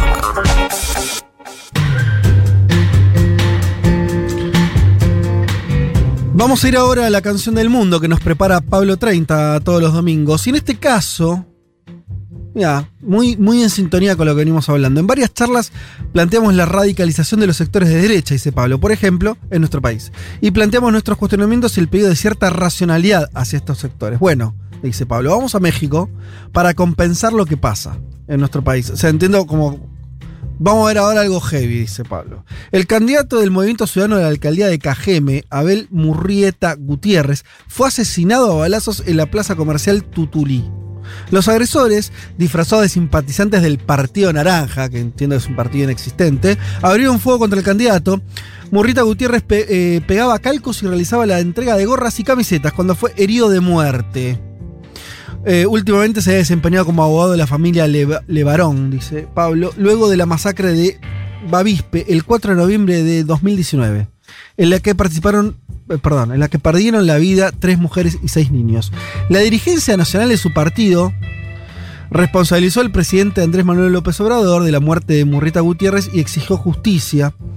Pero el dirigente nacional de Morena, el partido de gobierno, calificó el acto de bajeza y dice utilizar la muerte de un candidato de sus propias filas para el golpeteo. Es lamentable e irresponsable que jueguen así con hechos como este. ¿Cómo unimos, dice Pablo, a Café Tacuba, una de las bandas, de las mejores bandas que ha dado México, con este contexto tan belicoso? Dice Pablo, bueno, vamos a, contar un hecho, una anécdota de esta banda también, así, este, ligada a, al bardo, ligada al conflicto. Eh, nos vamos a alejar del sonido, de sus discos y de su trayectoria. Vamos a contar que el año pasado, un medio de la ciudad de Puebla publicó, escúchate esta, que el equipo con el que estaba tocando un grupo llamado Fania 97, un grupo local, no conocido, ahí estaba tocando con un sonido que le habían robado a Tacuba el 2 de mayo cuando esta agrupación fue víctima de un secuestro express en Acat- Acatzingo. Mirá las cosas que pasan en México, ¿no? O sea, no se salva nadie. O sea, si, si sos candidato a intendente te pueden pegar tres balazos, si vas a tocar a un lugar, chorearte los equipos. Em, su dueño, fundador y cantante, el de la banda esta Fania 97, es Alfredo Omar Rojas Domínguez. Eh, el proyecto comenzó hace 17 años en la colonia insurgente en Puebla, bien, eh, etcétera, etcétera. Según el medio Página Negra, donde se dio a conocer la noticia, eh, la gente nunca había visto a un grupo como Fania 97 tocar con estos, con un sonido tan importante. Eh, claro, después se supo que los integrantes de esta banda y su dueño eran presuntamente apadrinados por un grupo delictivo perteneciente a Arturo Romero Aparicio, mejor conocido como el Cachibombo, quien controla la zona de la cuchilla y el mercado de Unión y habrían sido los responsables de este, este afano a Café Tacuba, el sonido, usado después por esta banda eh, Fania 97. Un quilombo, dice Pablo, para resumir eh, la situación. Así que para corrernos de este lío y para festejar este domingo, vamos a escuchar una bellísima canción de, ahora sí, Café Tacuba. Ideal, dice Pablo, para hacerla con la vista clavada en ningún lugar. Bien. Vamos entonces con la canción Mediodía, un poco pasado ya el mediodía, 12 y media de la tarde. Vamos a escuchar entonces del disco Cuatro Caminos del año 2003 un tema de Café Tacuba, que suena así.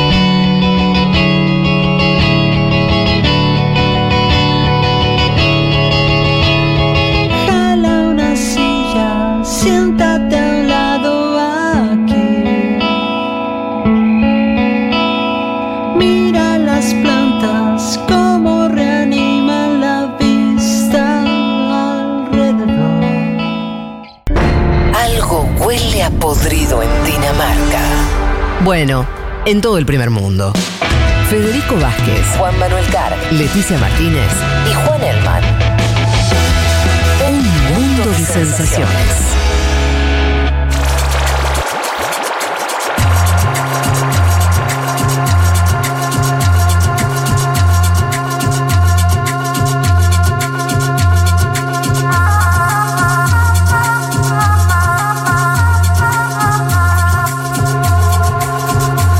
Estamos de vuelta. Bueno, muchos mensajes con la columna sobre Margaret Thatcher. Eh, varios están recordando cosas que vieron en The Crown, en la serie esta sobre la realeza británica, que también tiene su capítulo con Thatcher. Yo no, yo no la, no la vi, así que no sé qué onda. Pero, este, pero bueno, eh, algo eh, se ve que tratan el tema. Ah, sí, creo que llega a ver. No, no, no llega a ver. No llega a la parte donde está, donde está Thatcher gobernando. Eh, pero acá eh, recomiendo algo que yo vi hace muchos años. Una película que se llama Tocando el Viento, es del 97, que habla sobre. No sé si se la viste, pero habla sobre el tema justamente de los mineros del norte de No. Inglaterra. Eh, sí, es- está buena esa peli. eh, está buena. Y, y- y- y el tema de, de- de eso, de, de esa huelga. Hay muchas pelis inglesas eh, interesantes sobre, sobre, esos, sobre esos años. Y, y- y también esto, la cuestión de los sindicatos, también la cuestión. Sí. Ustedes hablan de las viviendas, la cuestión de los barrios obreros, que eran, bueno, que eran un- como un entramado muy sólido que había ahí, y que también eso quedó muy dañado después del, del tacherismo. Eh, Bueno, Billy Elliot también, una gran película Billy Elliot. eso de fondo. Total, por más que la historia, la, principal el- va por otro lado, pero está recontra, está todo eso, ¿no? Claro. Porque el papá Sí, y el hermano más mayor de él son eh, laburantes en una fábrica de carbón, me parece, ¿no? Eh, creo que no sí. recuerdo Creo de qué, pero sí. Y son sindicalistas, claro. Claro, y hacen una huelga y la pierden y, y está ahí pobre Elliot en el medio queriendo bailar y irse a la mierda. Eh, che, bueno, pasemos, volvamos a la región, si les parece. Vamos a hablar un poco de lo que está ocurriendo en Perú en la recta final de ahí de la, de la campaña presidencial, eh, achicándose las diferencias entonces entre Keiko y, y este, el amigo Castillo, eh, que sorprendió entrando al balotaje. Parecía que se comía toda la cancha, ahora la cosa parece muy parejita y con tendencia a que Castillo baja y Keiko sube. Sí, la última vez que hablamos, que fue en el, en el panorama, Castillo tenía una ventaja holgadísima, ¿no? Sí. Estamos hablando de 20 puntos eh, que le sacaba este maestro con un programa transforma- transformador, digo, en el plano económico a Keiko Fujimori. La encuesta era de IEP 41 a 21. Y en ese momento, en un escenario, creo yo, de desconcierto de la élite eh, económica y política del Perú, que no podía creer lo que allí estaba sucediendo, la candidata Keiko Fujimori sacó el siguiente spot intentando empezar a dar vuelta a la campaña del miedo, es decir, agitar el fantasma del fantasma. Tomó la iniciativa para mí Fujimori. Si les parece, escuchemos este audio de Keiko Fujimori diciendo qué se pone en juego en este balotaje. Hola, soy Keiko y me imagino que hoy después de ver las últimas encuestas de Datum debes haber sentido una gran preocupación. A estas alturas no es momento de cuestionar las cifras o resultados. Lo mejor es pisar tierra y entender sin excusas que la amenaza es real. Y quiero decirte que yo sola no voy a poder revertir estas cifras. Si no hacemos algo, el 28 de julio, el día que el Perú cumple 200 años, el comunismo llegará al poder para quedarse. Esto no se trata solo de mí o de ti, se trata del Perú de nuestros hijos. De que todos podamos seguir trabajando con libertad para salir adelante. Por eso, te pido que me ayudes a pasar este mensaje para explicarles a nuestras familias y a nuestros amigos que nos unimos o nos hundimos. Tranqui, me gustó la combinación de decir cosas así chifladísimas con lo del comunismo, con esa Sí. música de Un relajación. piano tranquilo, ¿no? Sí. Claro, un No, piano ¿Y cómo es el de nos una- un- hundimos? ¿Nos unimos o nos, ¿Nos unimos o nos hundimos? Nos- Sí. Sí. Es muy bueno. Hay que decir además, igual, igual tiene un tono, eh, para lo que está diciendo, que es dramático, ella tiene un tono como de, no tranquilidad, pero no, Eh, Eso va, va- me parece que va de la mano con el pianito. Obviamente esto está estudiado.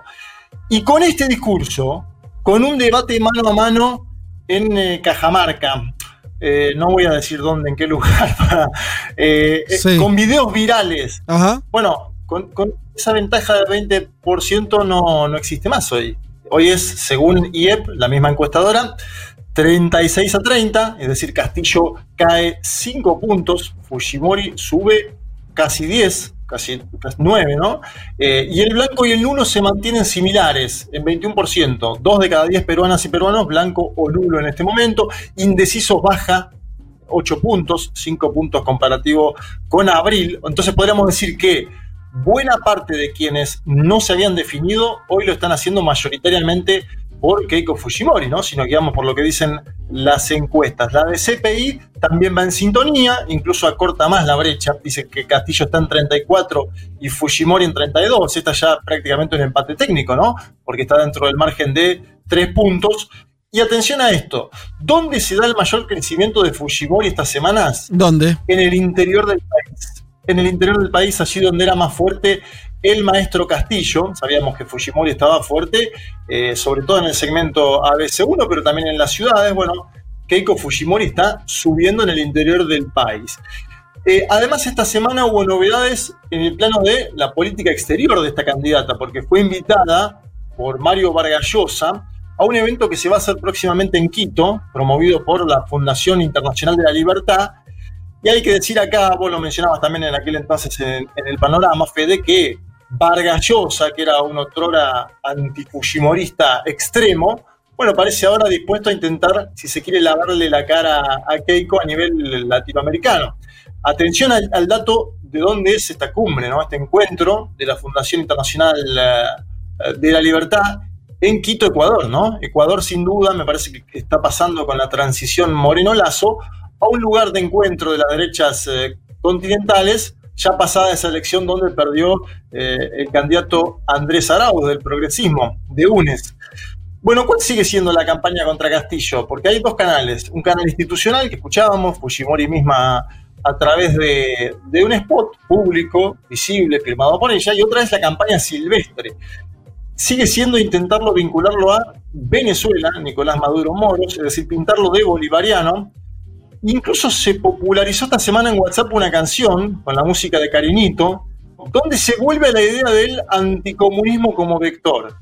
Ese estribillo de nunca el Perú será comunista. Yo traje ese audio para que las y, los oyentes puedan escuchar lo que está pasando por el WhatsApp en, en, Perú, esa campaña silvestre de Keiko contra Castillo, que suena más o menos así. A ver. El castillo de engaños se cae de Maduro. Dile no al comunismo por el Perú, la democracia y nuestra libertad. ¡Que viva el Perú!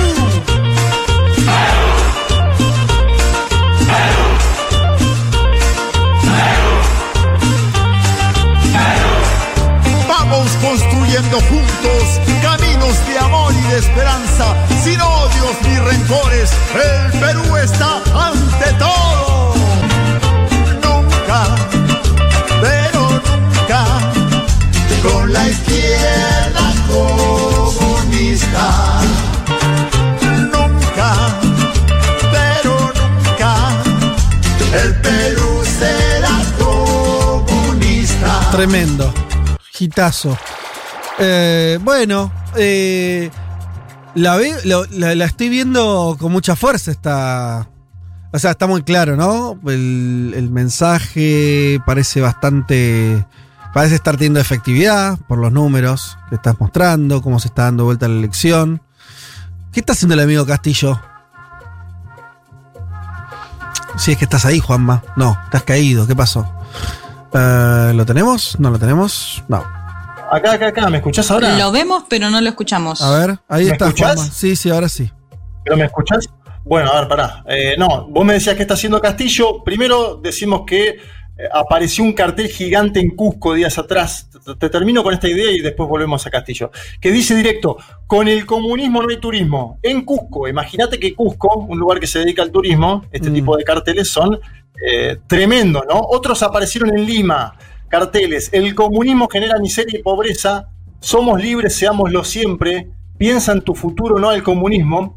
Y después Ahora, obviamente hay un sí. sinfín de, de noticias fake news, ¿no? Como esta que se metió en campaña, que la mencionaba yo al inicio, que es la divulgación de la supuesta llegada de Pablo Iglesias al Perú, porque anunciaron un encuentro de este maestro Castillo con el ex líder de Podemos para el día siguiente, en la tarde, en el Sheraton. Varios medios sin chequear o con mala fe, vaya uno a saber, difundieron esta información y hubo un insólito mini escrache contra Pablo Iglesias. Pablo Iglesias estaba en Madrid, a miles de kilómetros del Sheraton de Lima. A ver, vamos a Castillo. ¿Qué dice Castillo Fede? Castillo dice, a ver, sobre Venezuela, no voy a jugar a Venezuela porque es el principal flanco de ataque, ¿no? Eh, y él dice que hay que ocuparse del hambre del pueblo en Perú ahora. Si te parece, escuchemos el ángulo discursivo. Después vemos si le alcanza o no y lo podemos discutir. Pero escuchemos lo que dice Pedro Castillo. Entonces yo le hago la siguiente pregunta, dígame sí o no. ¿Considera usted que hoy Venezuela es una dictadura, señor Castillo? Eh, ma- más allá de Venezuela, mi estimada Juliana, yo no voy a vivir a Venezuela, yo no- a, mí, a- a mí yo no voy a juzgar a Venezuela, ocupémonos del hambre del pueblo, ocupémonos de lo que está pasando en mi país, mira lo que los ambulantes que están acá en Chiclayo, de la gente que no tiene un pan, yo no sé, eh, yo, yo no voy a solucionar los problemas de Venezuela. Sí, claro, ahí tratando de, de- cambiar el eje. Ahora, eh, eh, hay que preguntarse ¿cómo, cómo puede ser que sea tan efectivo. Pues la verdad que es simple la- con lo que le están tirando. Comunismo, Venezuela. Y eso está. O sea, eh, no me sorprende tanto esa estrategia como que sea una estrategia de tan simple y pavota que tenga un efecto tan grande. Si es que eso es lo que está teniendo el efecto. No sé si me entendés lo que te pregunto. O sea, eso es lo que está dando vuelta a la elección. En realidad es que hay un mont- montón de sectores que no quiere que, que llegue Castillo. Es efectiva porque nadie sabe quién era Castillo, que también es una posibilidad. Quiero decir, por ahí un candidato más conocido instalado, le tiran con ese y dice, pero ¿qué, qué me hablan? Mi historia es esta. Castillo, que no, lo- no estaba en los papeles de prácticamente nadie, eh, por ahí resulta más fácil que sobre alguien desconocido se le pongan esos motes. No sé, son preguntas que me hago para entender que por qué está siendo tan eficaz.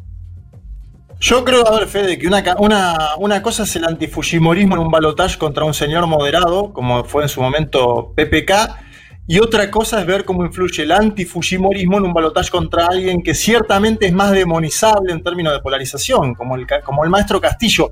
Después vuelvo a Castillo un segundo después porque me dicen que no hay plan, así directamente. ¿eh? Gente que está en el círculo de Castillo, te diría, o en el círculo de lo que es eh, eh, este marco de alianzas que Que no plan. ¿Cómo que no hay plan? que no que Castillo llegó al balotaje Sí. y que, que no sabe hoy cómo ¿Qué enfrentar esta campaña esta campaña de odio. ¿Cuánto falta para Eh, las elecciones? Tres semanas faltan. Ah, pero me parece que perdió entonces ya. O sea, o sea, entre lo que, entre lo que estamos viendo de la ca- del éxito de la campaña de Keiko está remontada. Faltan tres semanas y, y la- en la tienda de Castillo te dicen que no hay plan. Bueno, qué sé yo. No, a ver, no es gente del círculo, círculo cercano de Castillo que son, es chico, es gente que se sumó a la campaña ahora, ahora después Sí. te comento. Pero escuchemos, primero, escuchemos primero a López Aliaga, que sacó 11 puntos, nada menor Ajá. la cantidad de votos que sacó. Porque en su momento se decía, ojo con los votos de López Aliaga, porque por el lado más conservador por ahí eh, empalma con algunas ideas de Castillo, pero López Aliaga dice que nada que ver, escuchemos con la... eh, no, lo, lo que dice una belicosidad tremenda, escuchemos López Aliaga. Lo que nos quiere traer este señor es repartir pobreza. Tanto nos ha costado pues, a la generación de los años, de los que tienen 60 años, hacer muchísimo por la pobreza en el Perú, darle trabajo a tanta gente, para que venga un salvaje y nos destroce el país, ni hablar sobre mi cadáver. ¿ah? Castillo tiene un enemigo a muerte conmigo. ¿eh? Ah, bueno, está bien, me quedó, me quedó claro.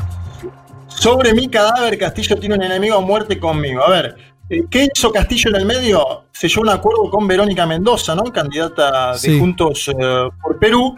Y justamente es Mendoza quien también detecta esta potente influencia de la campaña del miedo. Si le parece, escuchamos, es el último audio que, que tenemos sobre esta columna, porque ella dice, muchachos, esto existe, la campaña del miedo está, pero no se dejen presionar. Verónica Mendoza, no se dejen presionar ni chantajear por esta campaña de miedo, ¿no? que sí el Perú se merece una oportunidad de cambio, un cambio en democracia, un cambio con el pueblo, un cambio que signifique la recuperación de la soberanía sobre nuestro territorio, sobre nuestras riquezas, que signifique que se puedan garantizar los derechos a la salud, a la educación, a una vacunación universal y gratuita para todos los pueblos, que signifique que aquellos sectores que han sido postergados a lo largo de estos 200 años de supuesta república que sin embargo dejó a las mayorías invisibilizadas y marginadas, que signifique un proceso de cambio en democracia. Es una oportunidad que no podemos perder.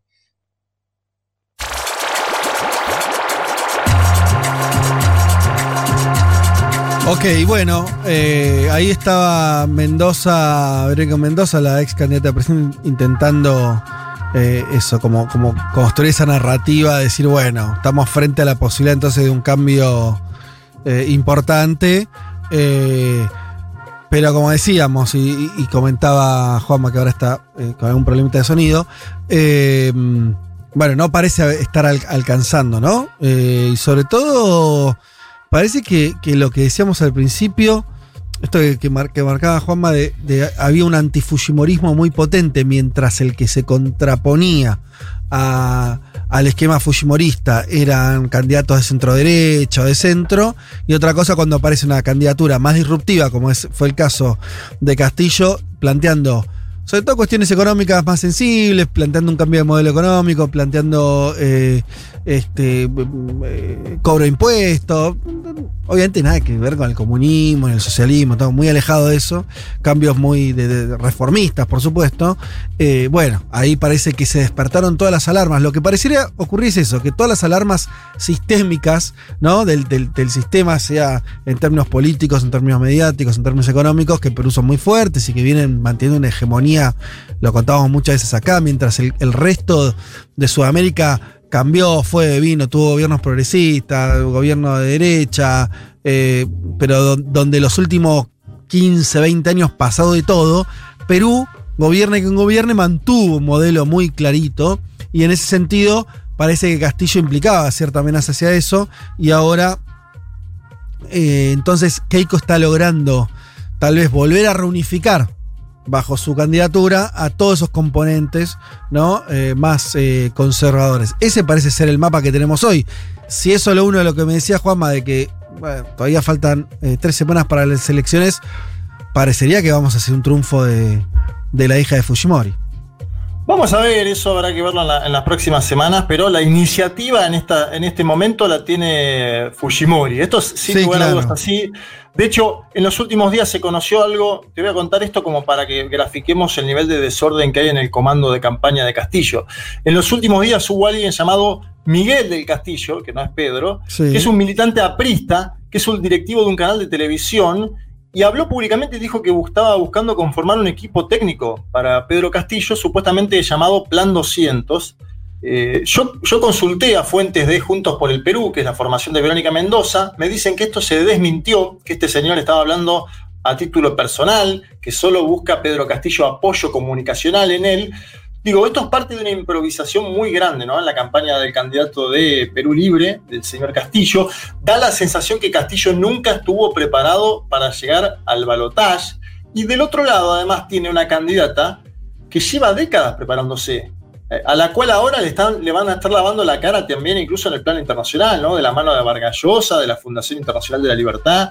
Y aparte, vuelvo al, tema central, que para mí es lo que viene en, en Perú en estas tres semanas. Una cosa es hacer antifujimorismo en un balotaje contra alguien moderado, como fue PPK, y otra cosa es el antifujimorismo en un balotaje contra alguien que ciertamente aparece como más demonizable en términos de polarización, como es el señor Pedro Castillo. Vamos a ver cómo Ah, siguen estas tres esto, semanas. esto- esto es intuición, pero, pero yo te agrego ahí, a mí, no sé cómo las vos, a mí me parece que también es muy, muy clave el desconocimiento que, es, que había sobre Castillo. Quiero decir, no sé, no sé, por, por decir otra figura, si, que de hecho estuvo, no, no, no, no llegó al voltaje, obviamente, pero, sobre Verónica Mendoza, pues, se puede hacer una, Sí. podían hacer alguna campaña por ahí lo de Venezuela, alguna cosa siempre pueden, pero sería raro instalarla como el comuni, como tipo bien el comunismo, porque es alguien del sistema, Quiero decir, ¿no? Es parte del sistema político. Lo de Castillo de jugar un rol, esta cosa de, de- de outsider, ¿no? Eh, es una hipótesis, y no sé si, si cuánto influye o no. Eh, Sí, yo, yo creo que va por ahí. es eh, Incluso se lo- se- yo, a ver, yo pensaba ayer. Si- Siempre es hipótesis eh, imposible de comprobar porque no sucede, ¿no? Pero so- son como futuros posibles eh, alternativos. Si pasaba Verónica Mendoza, como vos decís, era otro el debate, ¿no? Mm. Era, otro, era otro el debate y demás. Me parece que ahí la- eh, el factor desconocimiento de Castillo influye, pero creo que Castillo, primero hay, un- un- hay, hay algo muy extraño que es que termine una elección y van, pasan dos meses y medio y para la otra elección. Es insólito. Los balotajes tienen que ser en 20, 21 días, porque si no, la verdad que te cambia completamente son la como dos elecciones muy distintas, sí. Muy totalmente. distinta. Pasó también en Ecuador, acordate, en Ecuador era otro el Sí, escenario en las primeras semanas, estaba Andrés Arau firme y cuando fue pasando el tiempo, la- esta, también una campaña de demonización fuerte que lo, lo terminó chocando, golpeando. Y me parece que en este caso sucede eso y además Fujimori, con tantas elecciones que, en las que compitió, hay un sector de la población que por ahí ya no le tiene miedo a votar a Keiko Fujimori, ¿no? que No, por ahí le tiene más, tiene más miedo a Castillo, que lo desconoce absolutamente, y que incluso Castillo tiene en contra a los grandes medios de comunicación del Perú, a la élite política y económica, y lo han demonizado a tal punto que no sé ahora qué va a suceder, porque Che, las y- encuestas están y muy parejas. sí.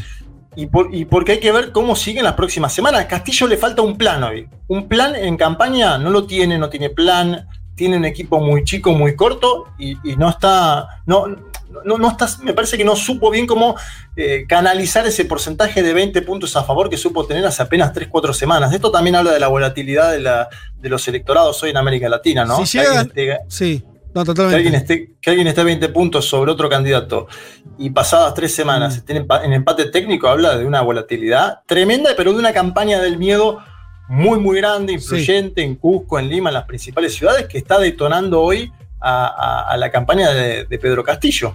Eh, veremos, veremos eh, tal vez si llega a ganar eh, Keiko Fujimori una nueva referente, una, un- si tomaron de referente a Ayuso, que está lejos allá. veremos a la derecha regional hablando de Keiko Fujimori como, como nuevo faro. ¿Eh? ¿Quién te dice? ¿Eh? ¿Quién te dice? Un mundo de sensaciones. Vázquez, Carga, Elman, Martínez.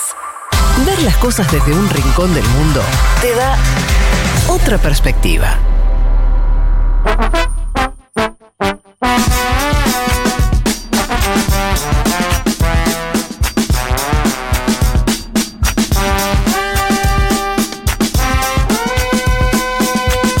Pa, pa, pa, Bueno, ahí bordeando ya las 3 de la tarde, vamos terminando este programa. Hay muchos mensajes eh, referidos ahora al- a este último tema que tocamos sobre las elecciones en Perú.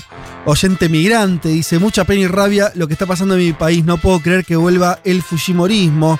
Sí, sería para Perú un sacudón también, ¿eh? Eh, si, si la familia Fujimori vuelve al poder. Eh, oyente peruana, me destruye casi 30 años después el Fujimorismo pueda ganar agitando los mismos fantasmas de comunismo y terrorismo contra la izquierda democrática. Eh, bueno, esto que contaba Juanma. eh, De hecho, iba a decir, me acuerdo que con, con Castillo al principio lo que se hablaba sobre todo era eh, un supuesto alineamiento con Sendero Luminoso. Bueno, ese es el otro fantasma Claro, que aparece claro. siempre, el de, el de Movadef y Sendero Luminoso. De hecho, cuando, cuando fueron a protestar contra la no visita de Pablo Iglesias, lo que más se mencionaba era las víctimas de Sendero Luminoso en los 80, ¿no? Lo que mencionaban los manifestantes, digo. acá Mari o. No, Mori pregunta: ¿La canción del comunismo es campaña oficial de Keiko? No, no, yo decía campaña silvestre. Es- Ah. esa, Keiko que, esa Keiko que hablaba en tono solemne. Es así. sobre- esa es campaña oficial de Keiko Fujimori. La otra La es canción campaña, no, claro. Campaña silvestre, pero igualmente circulan, viste cómo es la, la- la verdad que los nuevos, eh, las nuevas campañas son así. Sí, Es, sí. eh, No, es muy difícil saber dónde, termina lo oficial y empieza lo, lo- lo- lo informal, ¿no? Exacto. Con las redes sociales y demás. Tranquilamente la firmaría, te digo, eh, conociendo un poco cómo viene el discurso de la campaña, tranquilamente la Sí, firmaría. Además hay que decirlo que es un temazo. Digo, te quedás cantando, no me acuerdo ahora cómo era el Obvio, ahí está. Ahí está, ahí está. El castillo del engaño. La reina de- de Maduro. Dile no el comunismo, por el Perú, la democracia. Es como la canción de. ¿Se acuerdan la de Donald Trump, no? Pero Sí. más, más versión latinoamericana. obviamente. Pero para que sepas que tenemos oyentes que de todos los este, paladares, hay uno que se le ocurre una idea A ver. que es decir más así. Pablo dice, hay que concientizar sobre las ventajas del comunismo para aprovechar las campañas donde se usa el término comunismo como amedrentamiento. Bueno, por ahí Pablo, yo no sé qué éxito puede tener, como vos decís que Castillo diga, ah, sí, sí, comunismo, pero el comunismo es muy bueno. Soy eso, ¿no? Que diga eso, que diga Bueno, la verdad, la yo verdad no- lo que dicen. Yo soy eso. Que, que escuchen a Federico Vázquez en, Claro. Nuevo Yo- Viejo. yo ya- lo hizo. de Yo hecho, ya lo hice, el comunismo comunidad del futuro, pero no sé. Yo no sé, o sea, eso es en un plano teórico, ¿sí? En un programa de radio, decir, bueno, esperemos ideas nuevas, ¿por qué no? Yo no sé, yo no- a un candidato que puede ser presidente de un país y eh, a ir a elecciones, yo no le aconsejaría que vaya por ahí, Pablo. Eh, me parece que no estamos para eso todavía. Eh, pero bueno, que- la verdad que, o sea, Castillo está sin plan al mismo tiempo. No tiene plan. ese O sea, que este puede ser uno. que- Un asesor Sí, el sí, mandate con el comunismo, total. Puede- la gente Puede que- ser uno, ya está jugado. ya está digamos, ¿no? jugado, por ahí, está por ahí camina. Eh, bueno, eh, ¿qué más? Este. Bueno, dice Sole, qué buena canción eligieron. Claro, la derecha siempre tiene buenos jingles para sus campañas. Bueno, no sé si siempre, pero. Pero bueno, este parece ser el caso. Eh, ¿Qué más teníamos? ¿Algún mensaje acá que.? Ah, bueno, eh, gente que se quedó enganchada también con lo de Thatcher diciendo.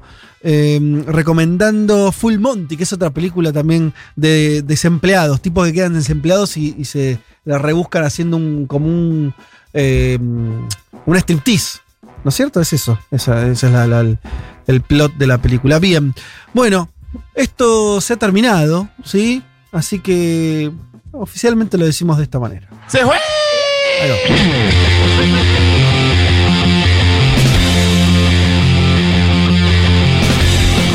Eh, señoras y señores, eh, muchas tardes y buenas gracias.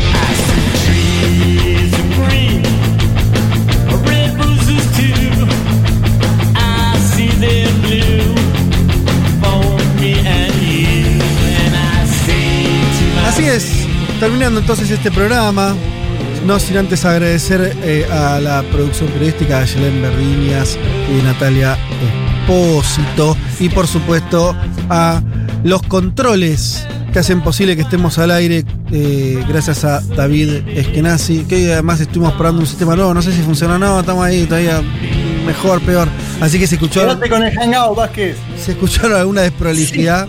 Ah, usted- ustedes votan por el sistema anterior.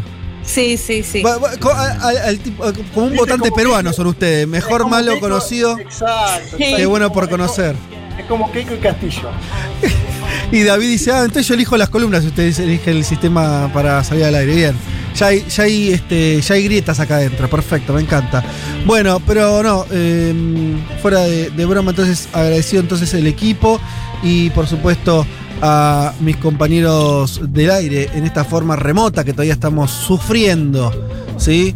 Eh, pero bueno, dentro de poco, ojalá estemos de vuelta en el estudio, ¿no? Que ganas de estar todos juntos de vuelta, ¿no Sí. cierto? Comiendo el salamín que te mandaron, además. Aprovecho No para vas a desearte llegar. muy, muy feliz cumple, Fede, que la pases muy lindo. Bueno, con muchas gracias. tus dos hermosas, que en definitiva la pandemia, si algo nos demostró, es que los seres queridos es lo más importante, ¿o no? Totalmente. Así que a disfrutar, aunque sean pocos, a, a disfrutarlo. Bueno, Sí, señor, muchas gracias, que Leti. Vázquez, disfruta, disfruta Vázquez. Gracias amigos, Sí. gracias amigos. Bueno, si alguno, alguno quiere agregar algo, decir alguna cosa más, que haya quedado en el tintero, ¿no?